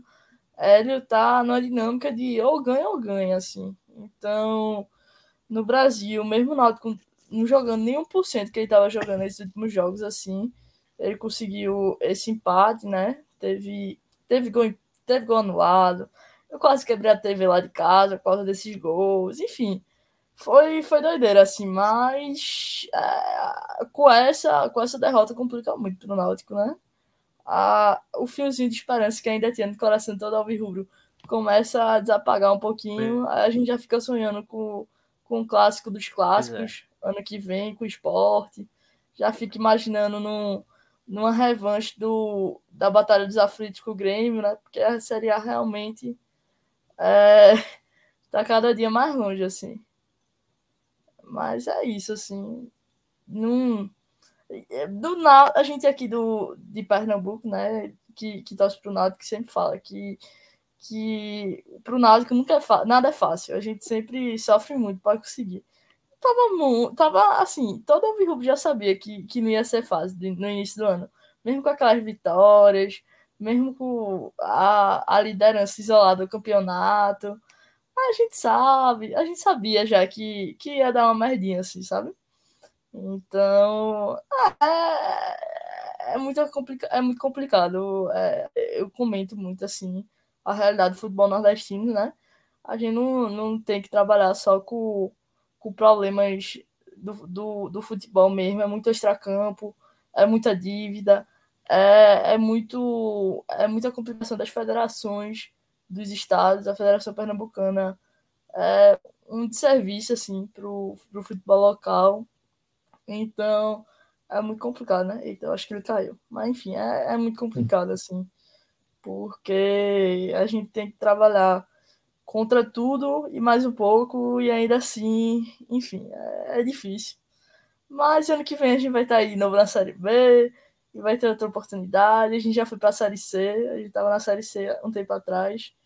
Então, a gente, a gente tá na Série B, pelo menos, é, com a chance de subir, mesmo que, que assim, pife, assim, pequen, pequeníssima, acaba sendo um, um alívio, sabe? Pro, pro coração da gente, porque a gente sofreu tanto nesses últimos tempos, foi tanto problema, e pelo menos agora tá estamos tendo algumas chances, sabe? Aí é isso. Andressa, acompanha alguma coisa da Série B ou é como eu também que não vê nada? Olha do Santos, pô. Uma Santista. É, para fazer jus à cidade que eu nasci, que eu cresci também ao meu pai. Tô aqui nem você de hoje de, com, a, com o manto, né? Então, como eu acho que a melhor característica do político é ser honesto, pelo menos deveria ser a principal. É como eu havia falado, não sei se a Mari tinha chego ainda, né? Eu não tive tempo de não estou tendo tempo de acompanhar, né, a série que meu time não está. Por pouco foi para a série B, né? Eu seria obrigada a acompanhar mas no momento eu não eu estou que nem o Ricardo não, não, estou acompanhando a série B não. Graças tá a Deus né? Queria queria. Eu já acompanhei muito no passado né? Agora agora, agora que vocês estão com o advogado massa né Ricardo? Aí vocês não precisam ter essa preocupação. É agora virou presidente ele né? Agora é pior é, ainda. é verdade. Presida aí nem me fale presidente clube, a gente tem um problema aqui. É, Nossa. Vocês estão muito insatisfeitos, meu Deus do céu. Tá Sério? Tá me ouvindo? Do né? É meu vizinho, velho. De prédio, assim, o presidente do Náutico é meu vizinho de prédio. Eu, outras vezes já ia lá, descer pro, pra piscina e tal, ele tava lá. Teve uma vez que ele perguntou se eu não queria pegar o, o título da Série C lá. Aí eu fui lá no carro com os amigos pegar o título da Série C.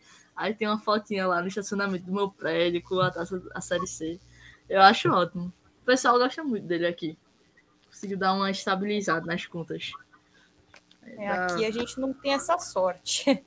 Uhum. O presidente é bem odiado pela torcida.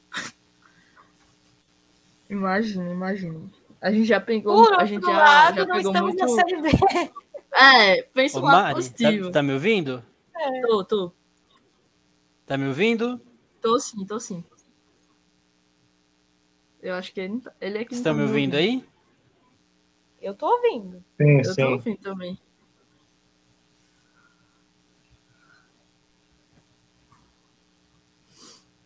Oi. Eu acho que ele, tá, tá ele tá ouvindo, né? Ô, Mário, o, o, o Cristiano tá pedindo pra você mostrar a camisa do Náutico aí, falando que, que ele gostou da camisa. É massa, essa é camisa aqui é Entendi, Fred Goleiro, do ano passado. É, Vidas Negras Importam foi uma, uma campanha que o Náutico fez, reconhecendo todo o passado aristocrático e racista do clube. Foi, foi a primeira vez que o Náutico se retratou publicamente assim, é, contra esse passado, porque de fato o Náutico é um clube que carrega essa história, enfim, durante muito carregou e carrega ainda hoje nessa história. Em 2008 já ainda teve casos de racismo dentro do, do campo.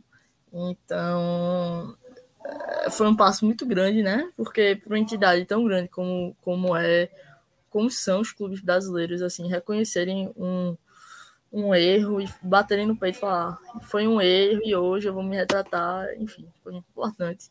Aí a camisa do treino, porque o Náutico no estatuto tem um, uma cláusula dizendo que não pode ter outras roupas senão azul, vermelho e branca. Aí por causa disso botaram como goleiro. Aí é a pretinha. Ah, legal. Deixa eu colocar aqui, a falar aqui rapidinho da, da, da classificação. Vou falar aqui até o Náutico aqui, depois eu falo a partir do Cruzeiro. É, o Curitiba é o primeiro, né, com 58 pontos. Botafogo está com 56, é o, décimo, é o segundo. O Havaí é o terceiro com 53 pontos. Goiás também com 53 é o quarto. CRB tem 51 e é o quinto. O Guarani é, tá com 49, é o sexto. O CSA ganhou do Vasco e passou o Vasco aí, tá, é o sétimo, com 48. O Vasco tá com 47, é o oitavo. O Náutico tá em nono com 45. Vila Nova tá jogando agora com o Cruzeiro, tá empatando em 1 a 1 43, já é a, a rodada seguinte, né? O, o, Vila, o Remo tá, tá com 41 pontos na 11 colocação. O Operário está com 41 pontos também em 12. Sampaio Correia é 13 com 40. Cruzeiro, que está empatando agora, está com 40 pontos, é o 14. Ponte Preta está em 15 com 38. Brusque é o primeiro clube fora da zona, mas vai cair com Tomara. 35 pontos, é o 16.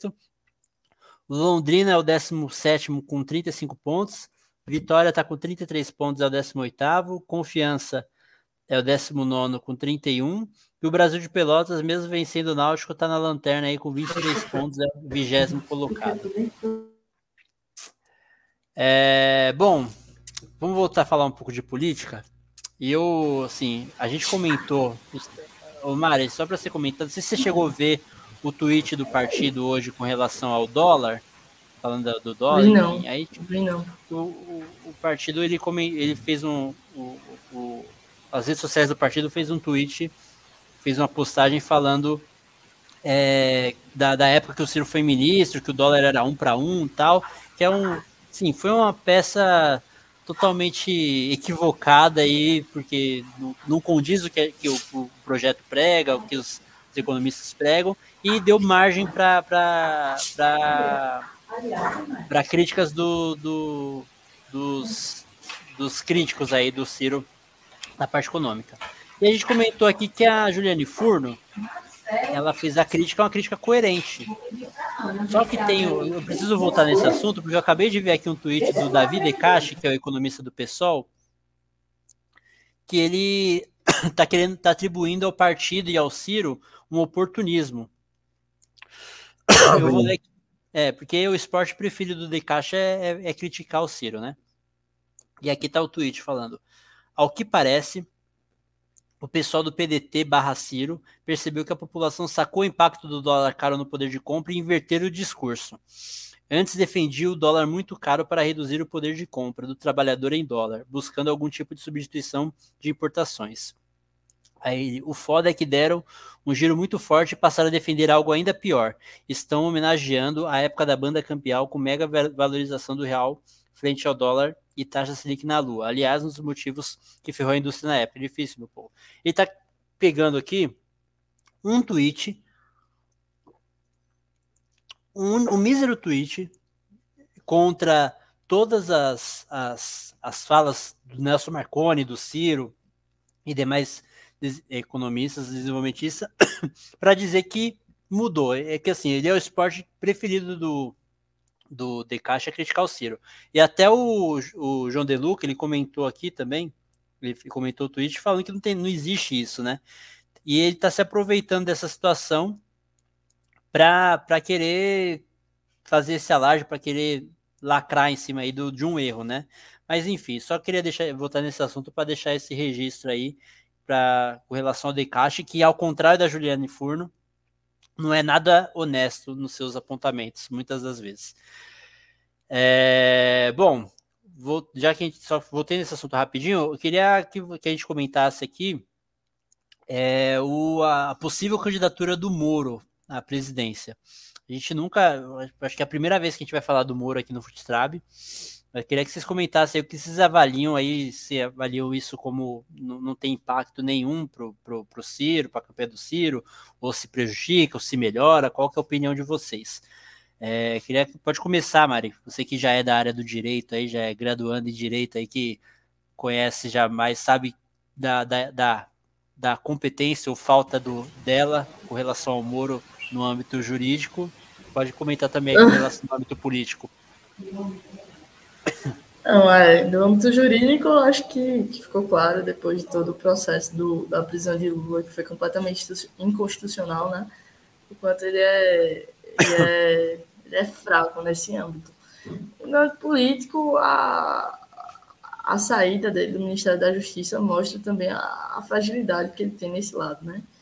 É, Moro nunca é, nunca foi, nunca será um, um bom político, na minha opinião ele é um cara oportunista, ele é um cara que tem que tem uma boa dialética, né? Que, que tem uma boa uma boa postura frente à, à população e que durante um período onde a população viu aquém de, de enfim, heróis nacionais, né? Que nossa população é muito é muito enfim, acho que a população sente muita falta disso. Ele supriu esse papel, né? Ele foi o cara que, que a nossa população média abraçou como o herói da, da pátria, mas depois, com o tempo, ela acabou jogando ele para escanteio. Assim, acho que ele é um cara que, se for construído pra, é, a parte da mídia e tal, ele consegue é, ser essa terceira via que, que essa mídia liberal tudo quer, mas também acho muito difícil ele engatar, sabe? Pela falta mesmo de tato que ele tem, pela dificuldade que ele tem de fazer aliança. Enfim, eu acho, acho difícil, mas também não acho impossível ele, ele engatar com uma terceira via, não. De graduanda de direito para outra graduanda de direito também, Andressa Veiga. Pode fazer seu comentário também, Andressa. Pronto, aqui arrumei o microfone, mas é, é em relação a TV, na verdade, o microfone, né?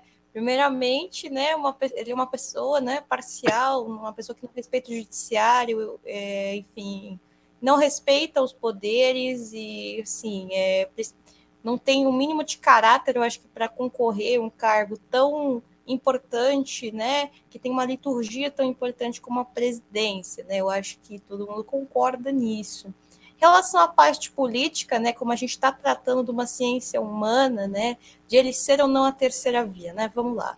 Tem os seus bônus e tem os seus ônus.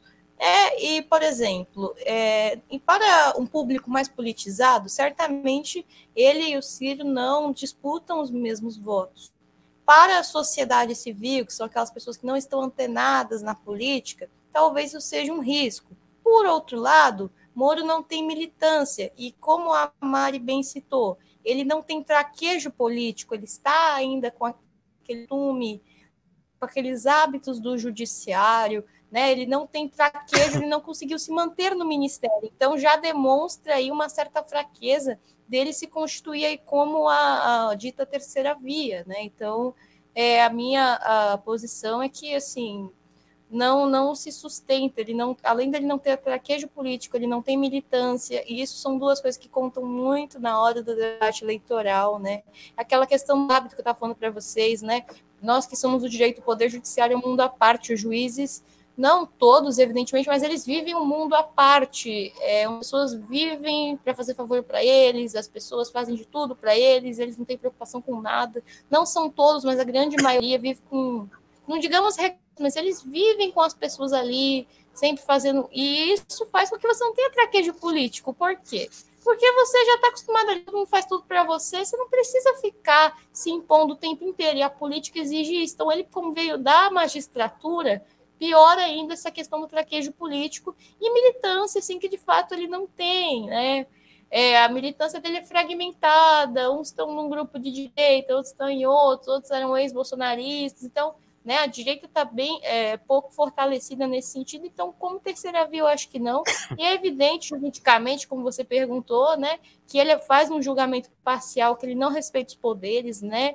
uma pessoa que não tem o mínimo de caráter, né, como o Ciro denunciou, trabalhando ali para aquela ali para aquela empresa ali que está é, administrando ali a massa falia da Odebrecht, que ele ajudou a falir. Então, assim, é uma pessoa que já é corrupta no seu, no seu âmago, né, no seu âmbito.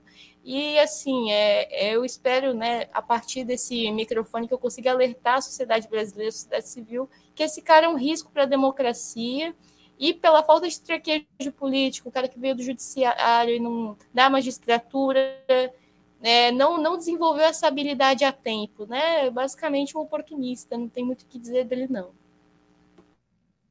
Isso aí. É, Ricardo, pode comentar também. Primeiro lugar, como o Ciro sempre pontua bem, a gente não sabe o que, que o Moro pensa sobre nada, né? Porque o que, que o Moro pensa sobre educação, o que, que o Moro pensa sobre saúde. A gente sabe um pouco sobre segurança, mas de resto, a gente nunca viu ele falar sobre nada. Então a gente não sabe as ideias dele, não sabe se ele entende alguma coisa. É, é um deserto de ideias, né? Pelo menos expondo elas assim, a gente não tem muito até o que falar sobre o que o Moro pensa. Agora, eu acho ele assim um perigo quase tão grande quanto o Bolsonaro. Assim, se, por exemplo, se tivesse um segundo turno inteiro o Bolsonaro não saberia o que fazer, porque para mim os dois são, são farinha do mesmo saco, enfim. Agora, eleitoralmente, assim, eu acho que tem muita gente que, que acha que a entrada no muro não influencia muita coisa. Eu já acho que influencia sim, porque ele é, é a terceira via que a mídia está esperando para tentar alçar a esse posto de, o nome da terceira via, né? A, o Ciro é o que está mais bem é, pontuando melhor nas pesquisas. Eu acho que vai continuar com o Moro, sim, mas o que a mídia, a mídia não quer é, colocar o Ciro como esse grande nome da terceira via. Vai fazer de tudo para não colocar. E o Moro entrando é o que ele diz deles. Entendeu? Então, eu acho sim que o, eu não acho que o, o Moro vai engatar como, como grande nome da terceira via, mas ele pode assim fazer um fazer um barulho ali. Eu acho assim que ele entrando, o Ciro perde voto. Eu acho que tem muita gente que vota que votaria no Moro e que odeia o Bolsonaro e o Ciro, porque o, o Bolsonaro e o Lula, quer dizer, que criaram a militância, o pessoal que gosta do Moro criou uma rivalidade com o Bolsonaro depois de tudo que aconteceu.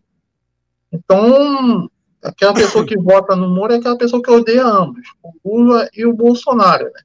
E não tendo outro nome, ver o Ciro melhor pontuando nas pesquisas, ele vai no Ciro mesmo, entendeu? Entrando no Moro, essa pessoa que votaria no Ciro nesse caso, vai desembarcar da gente. Eu acho que o Moro é capaz de tirar voto praticamente de todo mundo ali. Então eu acho que impacta sim, mas eu acho que mesmo assim, hoje o, o, o nome mais forte dessa terceira via continua sendo Ciro, mas vamos ver, né? Eu acho que o impacto vai ter se ele entrar nessa disputa. É, o que você falou com relação ao Moro e ao Bolsonaro, eu acho que ele é mais perigoso para o Bolsonaro porque ele é um Bolsonaro com apoio da mídia. Sim. Ele tem o apoio da mídia, né? Ele é palpável, ele come de garfo e faca, né? Ele não. É. Ele sabe, sabe sentar na mesa. É, é, o Bolsonaro é um jumento, ele é um jumento adestrado. Né? É, então. E, e assim, o, o, o Moro, que você falou, ele não, não, não, não sabe de nada, não fala de nada. E no campo jurídico, ele já é incompetente, né? Como ele já mostrou como juiz, não sei se pode dizer incompetente ou se desonesto, né? Eu acho que um pouco dos dois.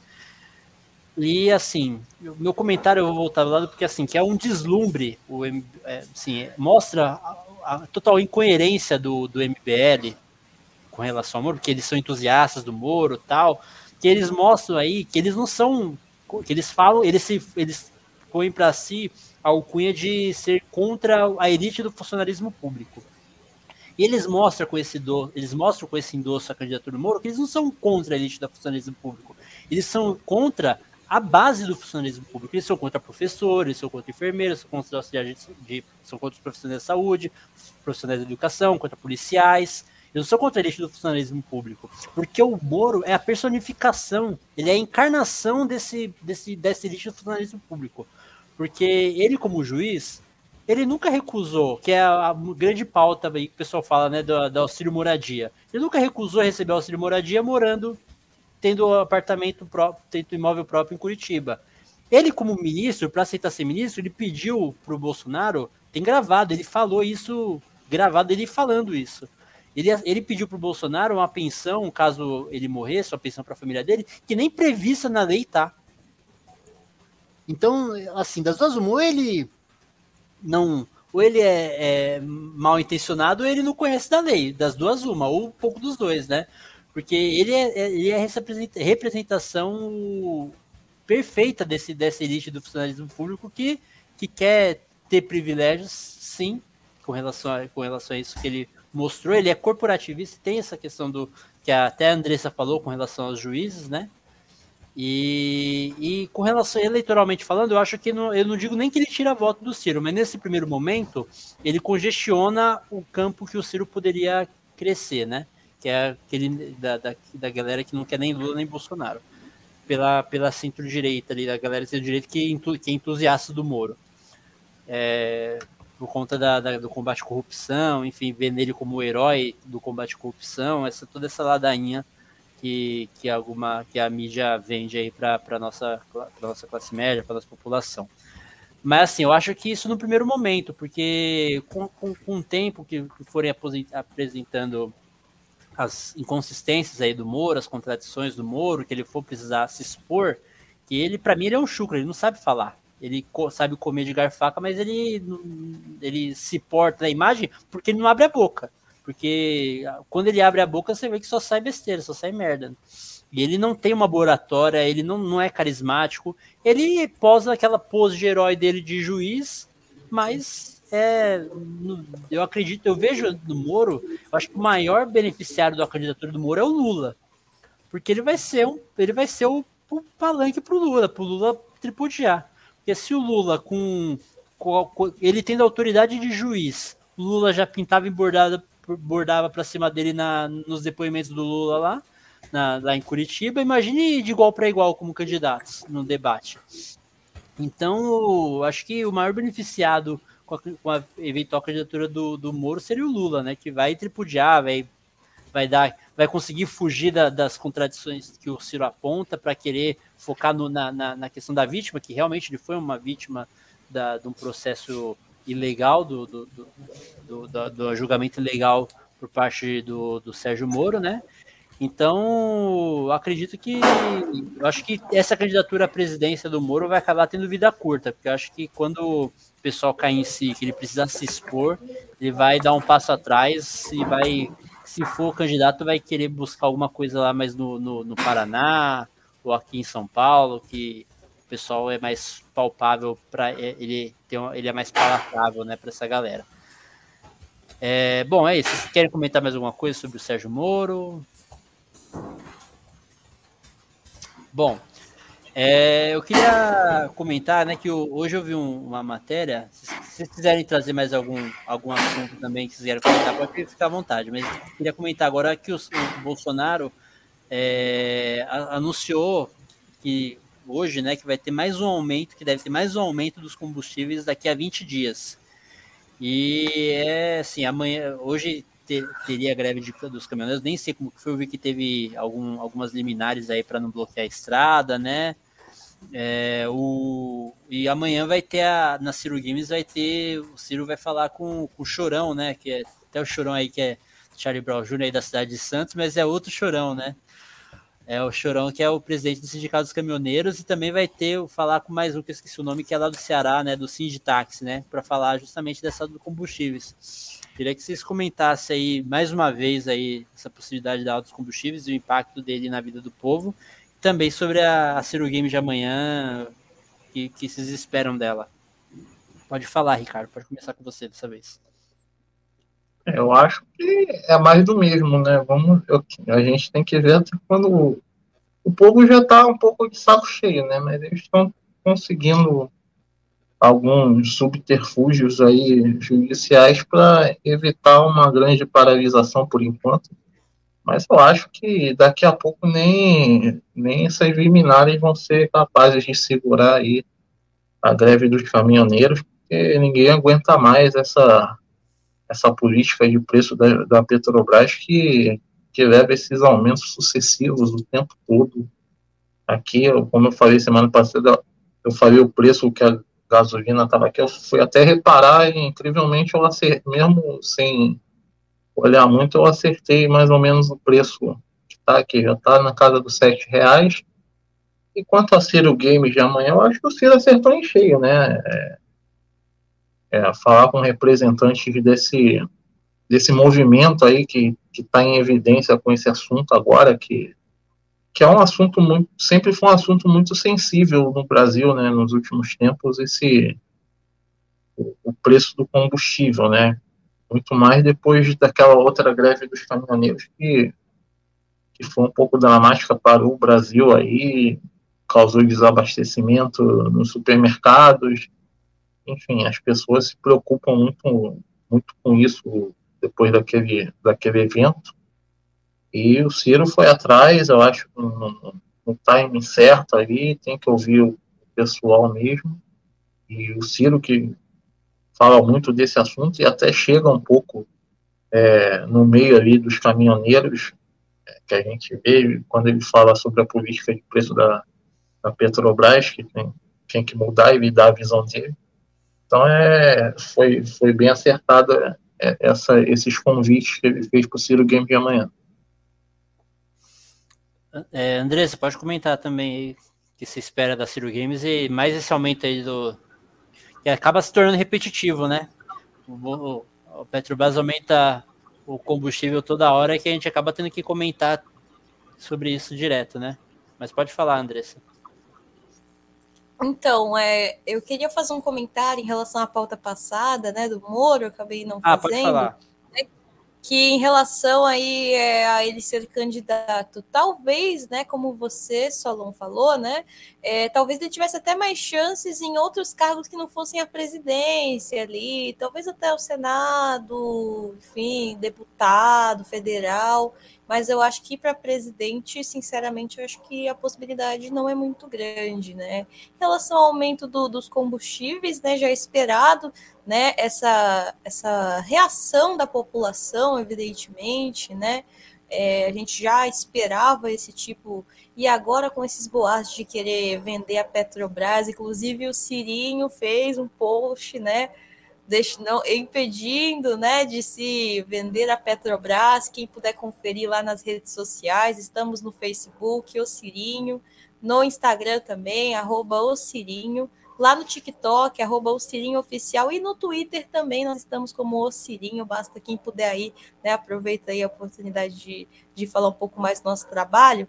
Mas é, com, essa, com toda essa boataria, o dólar aumentando, é evidente que a gasolina né, enfim, né, o combustível ia aumentar, e quanto à greve dos caminhoneiros também já era esperada, evidentemente legítima, inclusive, né, eles estão pagando para trabalhar, e não só eles, né, as pessoas que trabalham com, com transporte, com com Uber, né?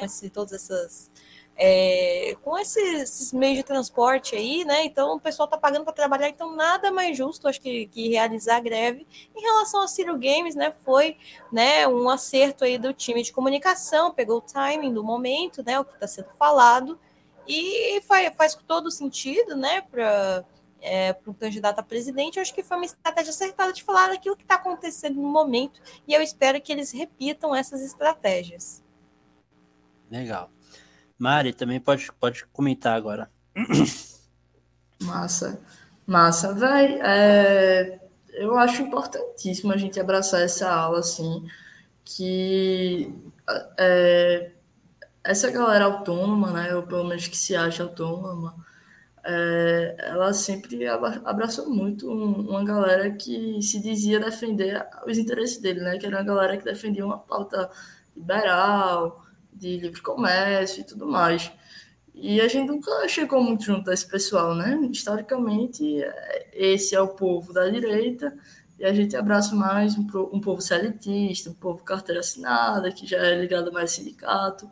Sempre foi assim. E a gente tá chegando mais junto. É, é importantíssimo, porque a gente começou a ver uma realidade onde o presidente conseguiu botar uma grade de caminhoneiros. Isso aí é completamente irracional, assim, pensando até em termos econômicos e, e até nas dinâmicas, assim. É doideira um cara fazer isso, mas ele conseguiu, sabe? E a gente precisa dialogar com esse pessoal. É, e a gente tem muito também o que dialogar com esse pessoal. A gente às vezes acha que não, mas a gente tem muito. E eu vi um negócio muito engraçado um dia desses que que dialoga muito também com o tema da live de Ciro, porque ele chamou tanto um membro dos do, um membro do, dos caminhoneiros e tudo mais, né? Tanto membro do, do sindicato dos taxistas de Fortaleza, não é isso? Isso. E eu vi que é que os taxistas tentaram derrubar o Uber, não conseguiram, que é, os, prefeitos, os prefeitos tentaram derrubar o Uber, não conseguiram, e Bolsonaro, com o aumento do, dos preços da, dos combustíveis, conseguiu terminar, é, derrubar o Uber, conseguiu terminar a, a moto entrega, conseguiu terminar os taxistas. Isso é conseguiu é derrubar real, todo né? mundo. É, conseguiu na tacada só, vai, todo mundo. E, e, isso é muito real. E é muito importante a gente dialogar com esse pessoal para a gente entender as, a, os sofrimentos deles, né? E, e chegar junto também a essa galera que se viu à mercê, né, dos, das pessoas que eles viam como líderes. Importante a gente não, não subestimar o poder destrutivo do Bolsonaro, né? Exatamente. o Ricardo ele, ele compartilhou um tweet ontem do Sander, do senador, acho que é senador ele, né, bolsonarista, sei lá quem ele é. Mas ele é lá do Rio Grande do Sul, se não me engano. Sei lá, é lá do Sul. É, ele, meu, ele fez um tweet, esse tweet que o Ricardo comentou é tão sem sentido, cara, que absurdo. Ele aponta que a causa do, do, do erro da, que o caso da alta dos preços, ele admite que a causa da alta dos preços é a política de preço da Petrobras. E a solução que ele dá para isso é privatizar a Petrobras, que é justamente não poder mexer na política de preço da Petrobras, que ou ele acha que a empresa privada vai adotar o preço interno, não vai adotar o preço internacional tendo monopólio, tendo monopólio é, privado. O que, o que, a única alternativa de, ter, de mudar isso é ter uma, a, a, a Petrobras ser estatal e, e, o fato dela ser de capital misto impede justamente isso, porque precisa para atender os acionistas, ela tem que fazer essas coisas aí para ela acaba fazendo essas coisas aí em detrimento da, da população, né? Não faz o seu devido papel de uma estatal, né? Que é servir o país, servir a nação. Então, você vê que é totalmente sem sentido, os caras. Lógica mandando. A falta de lógica. Ele, ele, ele, inclusive, fala também que a Petrobras foi criada para isso, né? Para vender é, combustível a preços módicos para os brasileiros, né? Começa assim, depois fala da política de preços Pô, você vai vendo o Twitter, você começa, pô, tá certinho. A Petrobras foi criada para vender combustível a preços módicos, ok, certo. a política de preço está errada. Pô, tá perfeito. Aí do nada, no, no final do tweet, aí, ah, a solução é privatizar. Eu falei, pô, que? você já deu a solução, tá dando a solução ali no, no início do, do, do tweet explicando por que, que os preços estão altos e tal, para que, que a Petrobras foi criada. Do nada vem um, uma lógica, não sei da onde, tirando, tirando da bunda esse, essa essa avaliação de que tem que privatizar a Petrobras. Ou seja, é uma anta, como eu falei lá no, no Instagram, é, vem com esses papos bitolados de liberal aí, tirando a avaliação do nada. Enfim, é o comportamento desses liberais brasileiros aqui que a gente já não gosta tanto assim de, de liberalismo, mas os liberais brasileiros são uma coisa inacreditável se você comparar com o pensamento liberal aí, internacional, principalmente, é uma coisa assim que vai lá no esgoto mesmo, entendeu? Coisa que você não sabe de onde vem. Os liberais brasileiros hoje em dia só estudam escola austríaca, né? Que é. nem os próprios liberais levam a sério, né? Os liberais ortodoxos levam a sério, né? É... Bom, vou ler aqui os comentários aqui da galera, a gente já encaminha para o final o Marcos Boaventura ele comentou aqui, né? Moro é mais perigoso que o Bozo e ficaria ainda mais caso ocorra uma aliança com o Datena. Aí ferrou, estado policialesco. É, não sei se o Datena ele embarca no do Moro também não. Eu não colocaria os dois no mesmo balaio, não. É, eu também não. É. Muito ruim para o Ciro e para a política como um todo. A minha esperança é que a pauta corrupção não estará em alta. Acredito que será a pauta econômica. É, também acho. Opa. Concordo. Aí ele, o Moacir Surdo falando. Bem isso, sem, sabe sentar na mesa, vai ter que aprender a sentar na cadeira. pois é. Ele não, ele não acredita que Bolsonaro concorra, mas concorrer, Moro é ótimo. Rouba o voto do Bozo e não consegue o suficiente. Que se beneficia é o Ciro. É, vamos ver. Sim. Aí, aí já sobre os caminhoneiros, o Marcos Boaventura fala: os caminhoneiros autônomos vão desaparecer, só teremos empresas transportadoras a permanecer essa política de, da Petrobras, realmente.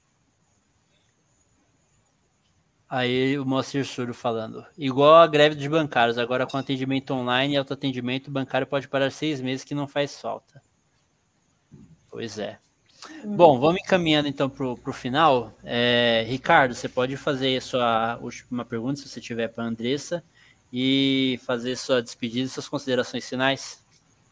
Então, boa noite a todos aí. Agradecer a participação da Andressa aqui, abrilhantando o nosso, nosso episódio do Foodstrab. E eu queria perguntar sobre a MT, né? Eu queria saber, assim, como é que é a construção da MT e quais são as particularidades do movimento das, é, das mulheres do PDT com relação a outros movimentos é, do campo da esquerda aí. Saudações trabalhistas a todos.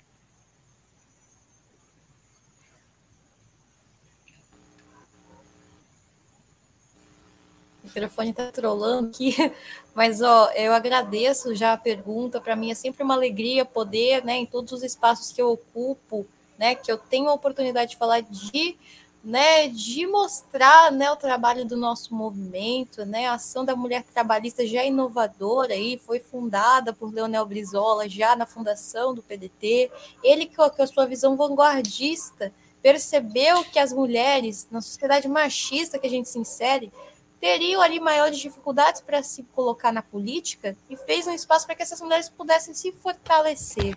Então a MT eu entendo que ela não é só a gente vê nos outros partidos, ah, nome do partido mulher, ela é mais que isso. Ela tem um estatuto próprio, né? Ela tem é, nós que escolhemos, né, o destino do nosso do nosso fundo, do nosso dinheiro. É, as nossas é, dirigentes não são escolhidas por homens, são escolhidas por nós mesmas. Então a gente está à frente dos outros partidos. Nossa presidenta nacional, Miguelina Vecchio, que eu queria deixar um abraço que brilhantemente vice, é, vice-presidenta do nosso partido, e ela também é preside né, a federação né, é, né, dos organismos de mulheres dos partidos políticos. Também, e também na Internacional Socialista, né, mas eu estava falando em relação aí, né, é, que existe né, uma, ali é, um órgão, né, de todos é, os, os, organismos, né, de mulheres, ela preside, né, de todos os partidos do Brasil e, realmente, né, é, o PDT inova, fato, tendo estatuto próprio, onde a gente decide, né, por que nós vamos fazer com o dinheiro. Então, eu queria, inclusive, convidar as mulheres que estão participando, que estão assistindo, a Mari, que eu não sei se é filiada à MT, inclusive, que pelo menos conheça o movimento, porque ele faz ah, que bacana, fico feliz que você esteja afiliado para ter um quadro como você. Para nós é uma honra. Mandar um abraço para a Denise aí, de Pernambuco, aí, presidente estadual, um abraço para ela. E eu, queria, eu quero que vocês entendam que a MT é um espaço de fortalecer as mulheres, de dar formação política para as mulheres. Né? A gente não, como eu disse no início, a gente não fala só de mulher, a gente fala de saúde, fala de economia, inclusive, né, as lives que eu realizo na MT Santos, convido vocês, né, Facebook, né? facebook.com.br MTPDT Santos 12, nosso Instagram, arroba MTPDT Santos 12. Chegando a mil seguidores, vamos também criar o um canal no YouTube também. Então, se vocês puderem dar essa força de seguir lá o nosso Instagram, para a gente chegue a mil seguidores.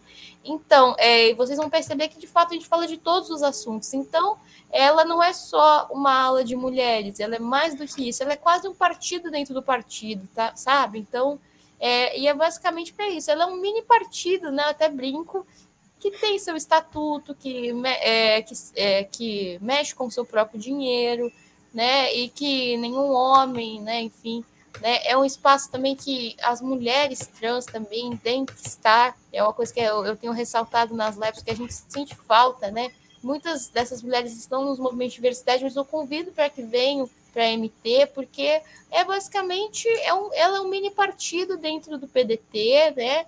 Com todas as diretrizes e tudo mais, e, e é inovadora. Na, na América Latina, nós somos o único modelo que funciona, né? A Mari até falou da Internacional Socialista, a gente se destaca, inclusive, na Internacional Socialista, né? Por ser né, um órgão de mulheres, não, tem, não, não há órgão na América Latina de mulheres de partidário que tenha tanta independência quanto a MT. Então, eu convido vocês a conhecerem, né, se quiserem se filiar, inclusive as mulheres de Santos que talvez estejam assistindo.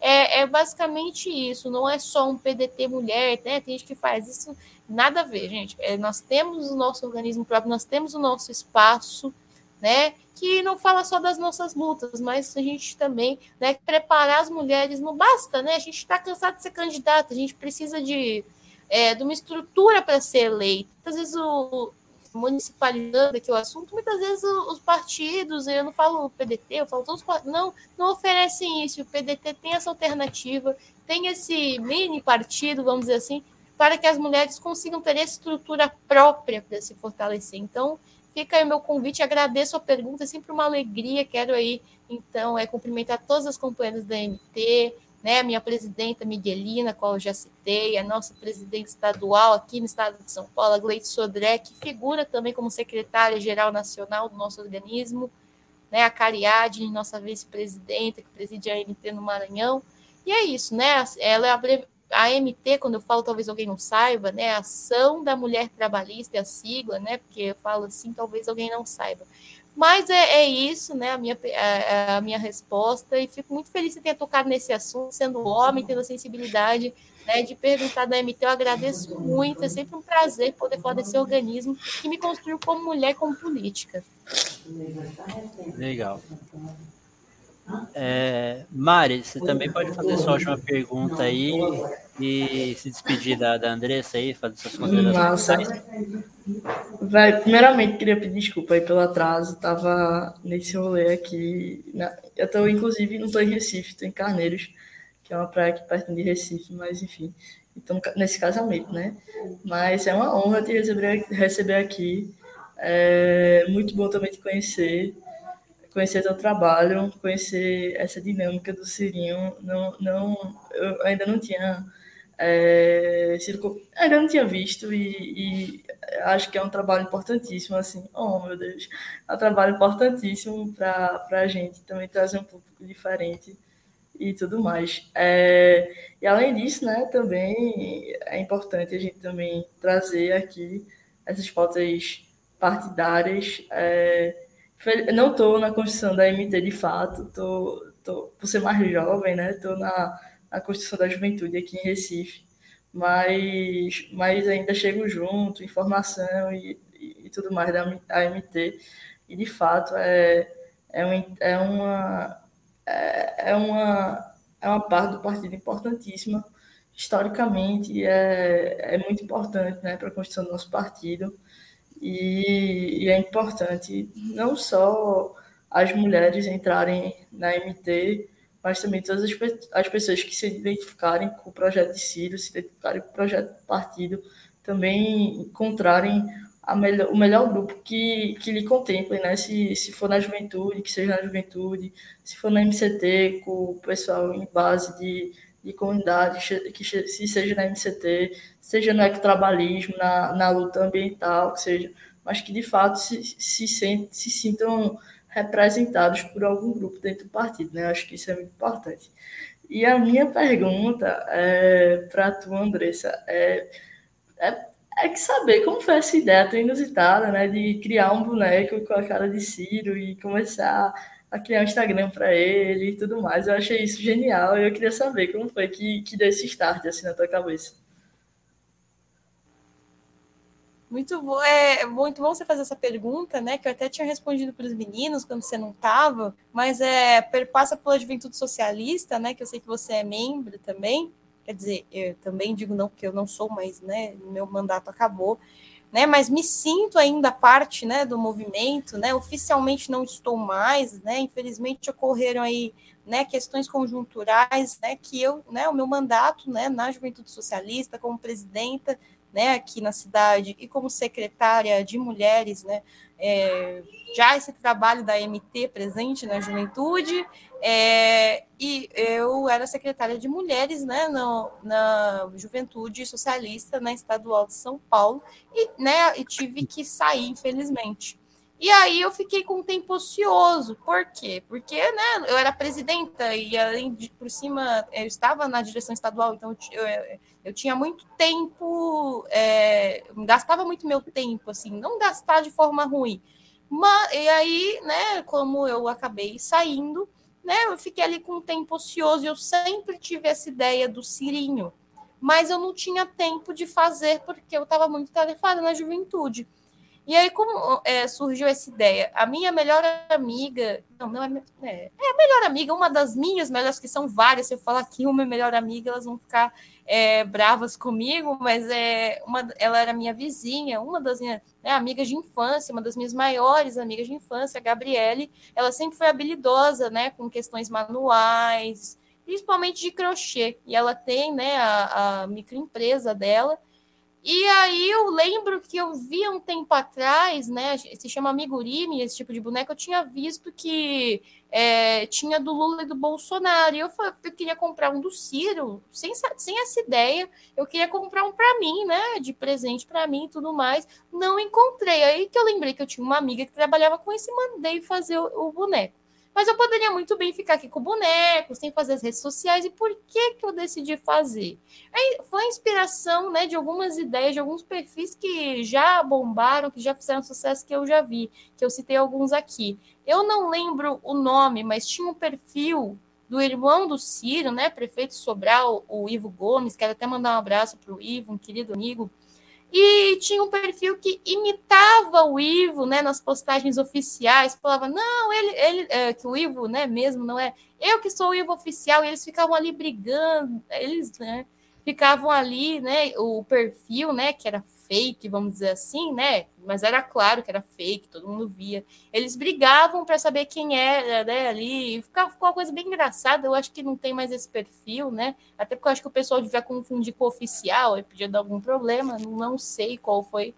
E, e aí, né, da ideia desse perfil surgiu, né, de fazer também um perfil brigando para ver quem é o Ciro, né? No sentido de ir lá na postagem do Ciro, não, você não é o Ciro verdadeiro, sou eu e tudo mais. Né? A, a, o perfil também, que é antigo, né? A Dilma Bolada também tinha mais ou menos essa ideia.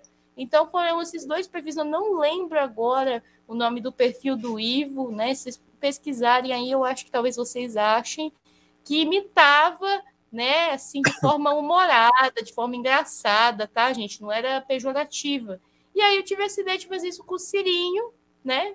Que ficou meio que uma versão pequenininha do Ciro, né? Que tem limite que, que o Ciro mesmo é muito alto, né? Muito grande, pessoalmente, né? Ele é uma pessoa bem alta, né? Tem a estatura bem alta, então aí deu essa ideia de colocar Cirinho, Cirão, né? Pela, até pela questão da altura. Então foi assim que eu tive essa ideia, né? Juntando com a questão né, de ajudar ali o trabalho da minha amiga de infância, junto com esses perfis que eu já tinha visto que eu queria copiar ali, né? Copiar não, inspirar na dinâmica. E assim nasceu o Cirinho, né? Já queria convidar vocês também novamente a seguir as redes sociais do Cirinho, facebook.com barra o Cirinho, no Instagram nós estamos como arroba o Cirinho, no TikTok, né, como o Cirinho Oficial, e no Twitter nós estamos também aí, né, como o Cirinho, é, o Cirinho, e também, né, aproveito para convidar vocês aí para seguirem as redes sociais aqui, né, do, do podcast, fazer a sua doação aqui no Pix que está aqui embaixo, né, e é o Cirinho, é exatamente, aí no Instagram e no Twitter é o Cirinho, tá? No, no TikTok é o Cirinho Oficial, né, façam aí o Pix aí para o pessoal, sigam aí os perfis dos nossos anfitriões também nas redes sociais, acho que eles vão passar nas considerações finais. E se quiserem também seguir o meu perfil, o meu trabalho, né? Estou no Instagram como arroba Andressa com dois L's. E também tem a fanpage no Facebook, Andressa Veiga. Eu acabo postando aí alguma, algumas coisas lá também em relação ao Cirinho, e é, essa é, foi a história, Maria Se ficou com alguma dúvida, né? Que eu acho que eu contei muito rápido, você pode perguntar, foi assim que surgiu. Não, dá para entender, dá para entender. Mel é com dois L's ou um L só? Com dois, dois L's. Aí, aí é esse daí, Andressa Veiga, Andressa Veiga, VD Melo, tá certo?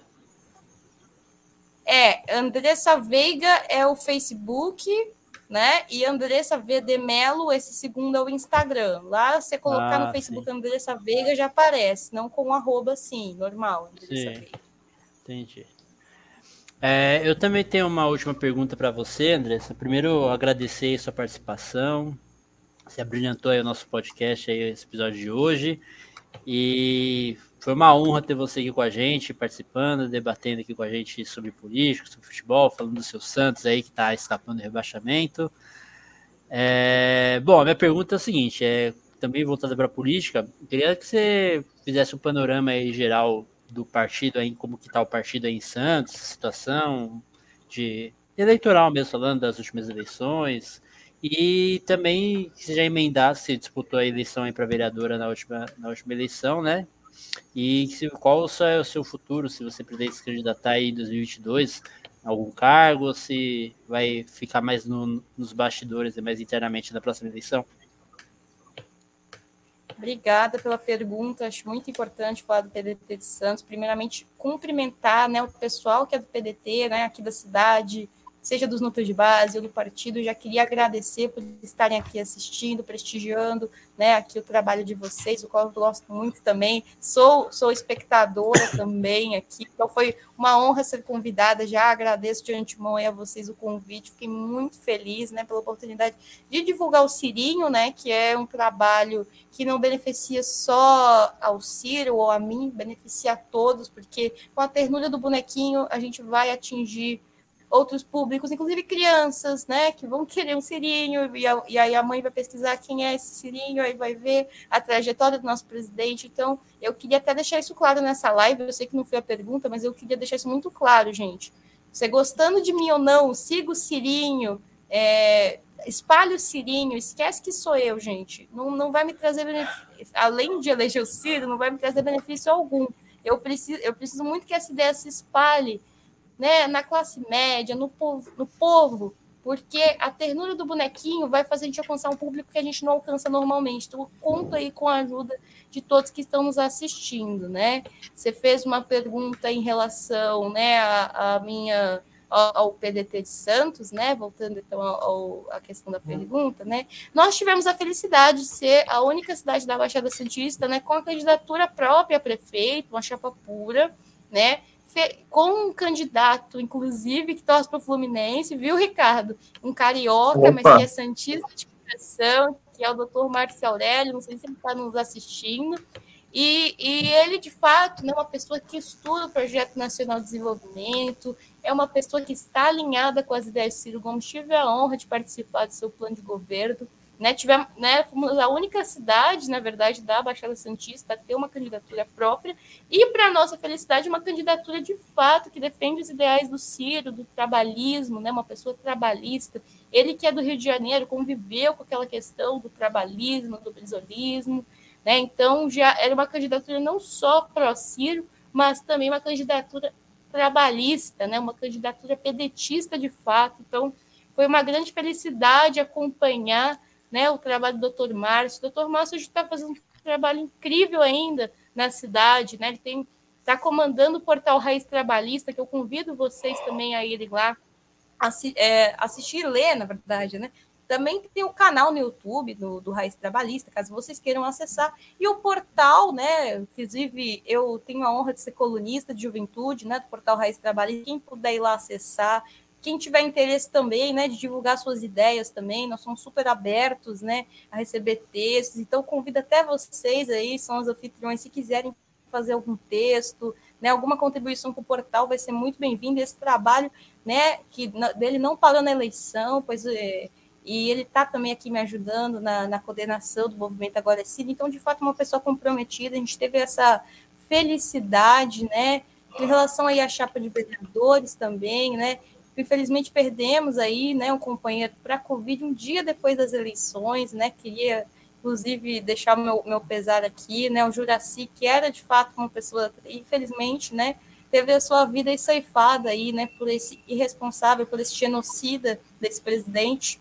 E, e assim, né, tivemos a sorte de ter essa candidatura, né, do doutor Márcio, né, foi de fato, e ele continua aí Queria muito falar do portal, porque é uma coisa que, de fato, vai ajudar muito aqui né, a, a permear as ideias trabalhistas aqui, ainda mais no estado de São Paulo, que a gente tem uma dificuldade crônica, né, devido à história, Sim. toda aquela questão antigetulista. Então, o trabalhismo aqui tem uma dificuldade, a gente precisa de iniciativas, né, assim como a do Dr. Márcio, né, as nossas a iniciativa aqui de vocês, o podcast, inclusive o Solomon é paulista, né, então né? Ele sabe do que eu estou falando, né? Dessa Sim. dificuldade aí, né? desse entrave, do trabalhismo aí, né? É, acho que o Ricardo e a Mari não, não sentem tanto isso, né? ainda mais porque, felizmente, né, em Pernambuco, na capital, nós temos uma vice-pedetista, que é a Isabela, que eu particularmente admiro muito o trabalho dela também, faz suas contribuições à, à MT, né? queria, inclusive, cumprimentá-la para mim né? É um grande prazer aí, né? Estar aí falando com o pessoal de Pernambuco. Minha, minha avó, é, Mariela, é pernambucana. Minha avó paterna é de Arco Verde, migrou aqui para São Paulo. Eita, que massa! Na MT, falando sobre migração no sábado, quem quiser assistir, né? Falando dessa questão, Inclusive, Andressa, só, só te interrompendo rapidinho, a claro. Gleides, que, é, que ela é presidente da MT aqui de São Paulo, ela foi candidata a vice-governadora na última eleição aqui em São Paulo, né? É, ela é, eu vi ela, eu vi um pedaço da live de vocês, ela comentando que ela é de Vitória da Conquista na Bahia, né? E eu tenho muitos parentes que moram lá. minha mãe não é nascida lá em Vitória da Conquista, mas é na região, né? no sul da Bahia, sudoeste. Meu pai é também é de perto ali também, de Poções, minha mãe de Guaí. Então, são, são cidades próximas de Vitória da Conquista. Eu, na hora que ela me falou, já, já fiquei feliz também de ter. Eu sou nascido aqui em São Paulo, mas meu sangue é baiano. Fiquei muito feliz também dela, dela ser de Vitória da Conquista. Bacana, bacana, né? O povo baiano aí contribuindo, o povo nordestino para o progresso do nosso estado. Eu acho que a minha avó, ela é uma dessas, dessas figuras, né? Que contribui, né? Para o crescimento do estado de São Paulo, né? Que acompanha a live lá, facebook.com/mtpdt Santos 12, né? É, foi, um, foi bem profundo, né? Foi um debate de duas horas eu, e pouco. Foi bem eu fiquei profundo. muito emocionado com o depoimento poucos, dela inicial.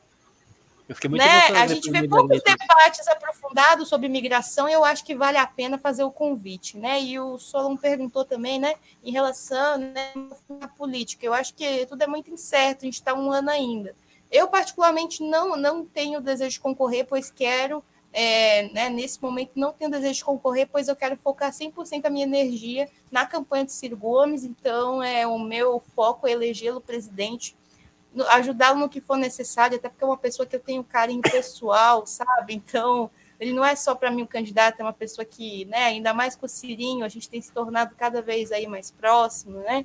Então, uma pessoa para mim muito especial na minha vida e eu quero muito ajudar ele a realizar não só esse sonho dele, mas esse sonho nosso. Então, quero dedicar 100% das minhas energias a ele nesse momento. Né? A política é muito incerta, não sei o que pode acontecer daqui a um ano, se a candidatura acaba né, sendo necessário, dependendo do contexto, você vê que você tem que ir, né? Mas a, o meu intento neste momento, né, é a prioridade número um é ajudar na campanha do Ciro Gomes. Legal, obrigado, obrigado pela sua resposta, pela, por ter apresentado também PDT de Santos para nossa audiência. E agradecer mais uma vez a sua participação, agradecer mais uma vez o Ricardo e a Mari também por mais esse episódio. Agradecer aos nossos espectadores aí que ficaram até agora aqui. É, só para prestigiar aqui, tem uma mensagem aqui, o pessoal falando do Cirinho. É, fala assim: interessante esse topetinho na careca. Você olha para ele e não vê, mas na caricatura chama atenção logo. Pois é, tem o topetinho lá também que eu vi na, na no, no, bonequinho. É, agradecer a todos que ficaram aí. É, parabenizar também, o assessor também fez um comentário. Parabenizar o nosso amigo William Jacob aí do canal Politizando, que chegou hoje à marca de 40 mil inscritos. É o cara que tem feito bom combate aí, tem feito disseminado aí bastante aí a nossa mensagem, é, com, as, com as suas análises. Bem legal o canal dele. A gente é, é fã, eu acompanho bastante o canal dele, a gente gosta muito do, do trabalho que ele tem feito. E, e, agradecer aí todos que ficaram até aqui. É, deixar o recado aí, se você, mais uma vez, se você, se sendo milionário serista ou não, agora você pode contribuir com o Food Tribe com doações. Chave Pix passando aí na tela, foodtribepodcast.gmail.com. Quem quiser fazer doações fixas, também tem os links aí na descrição do, do episódio, do vídeo. É, obrigado a todos, viu? Fiquem com Deus e até a próxima. Até mais. Okay.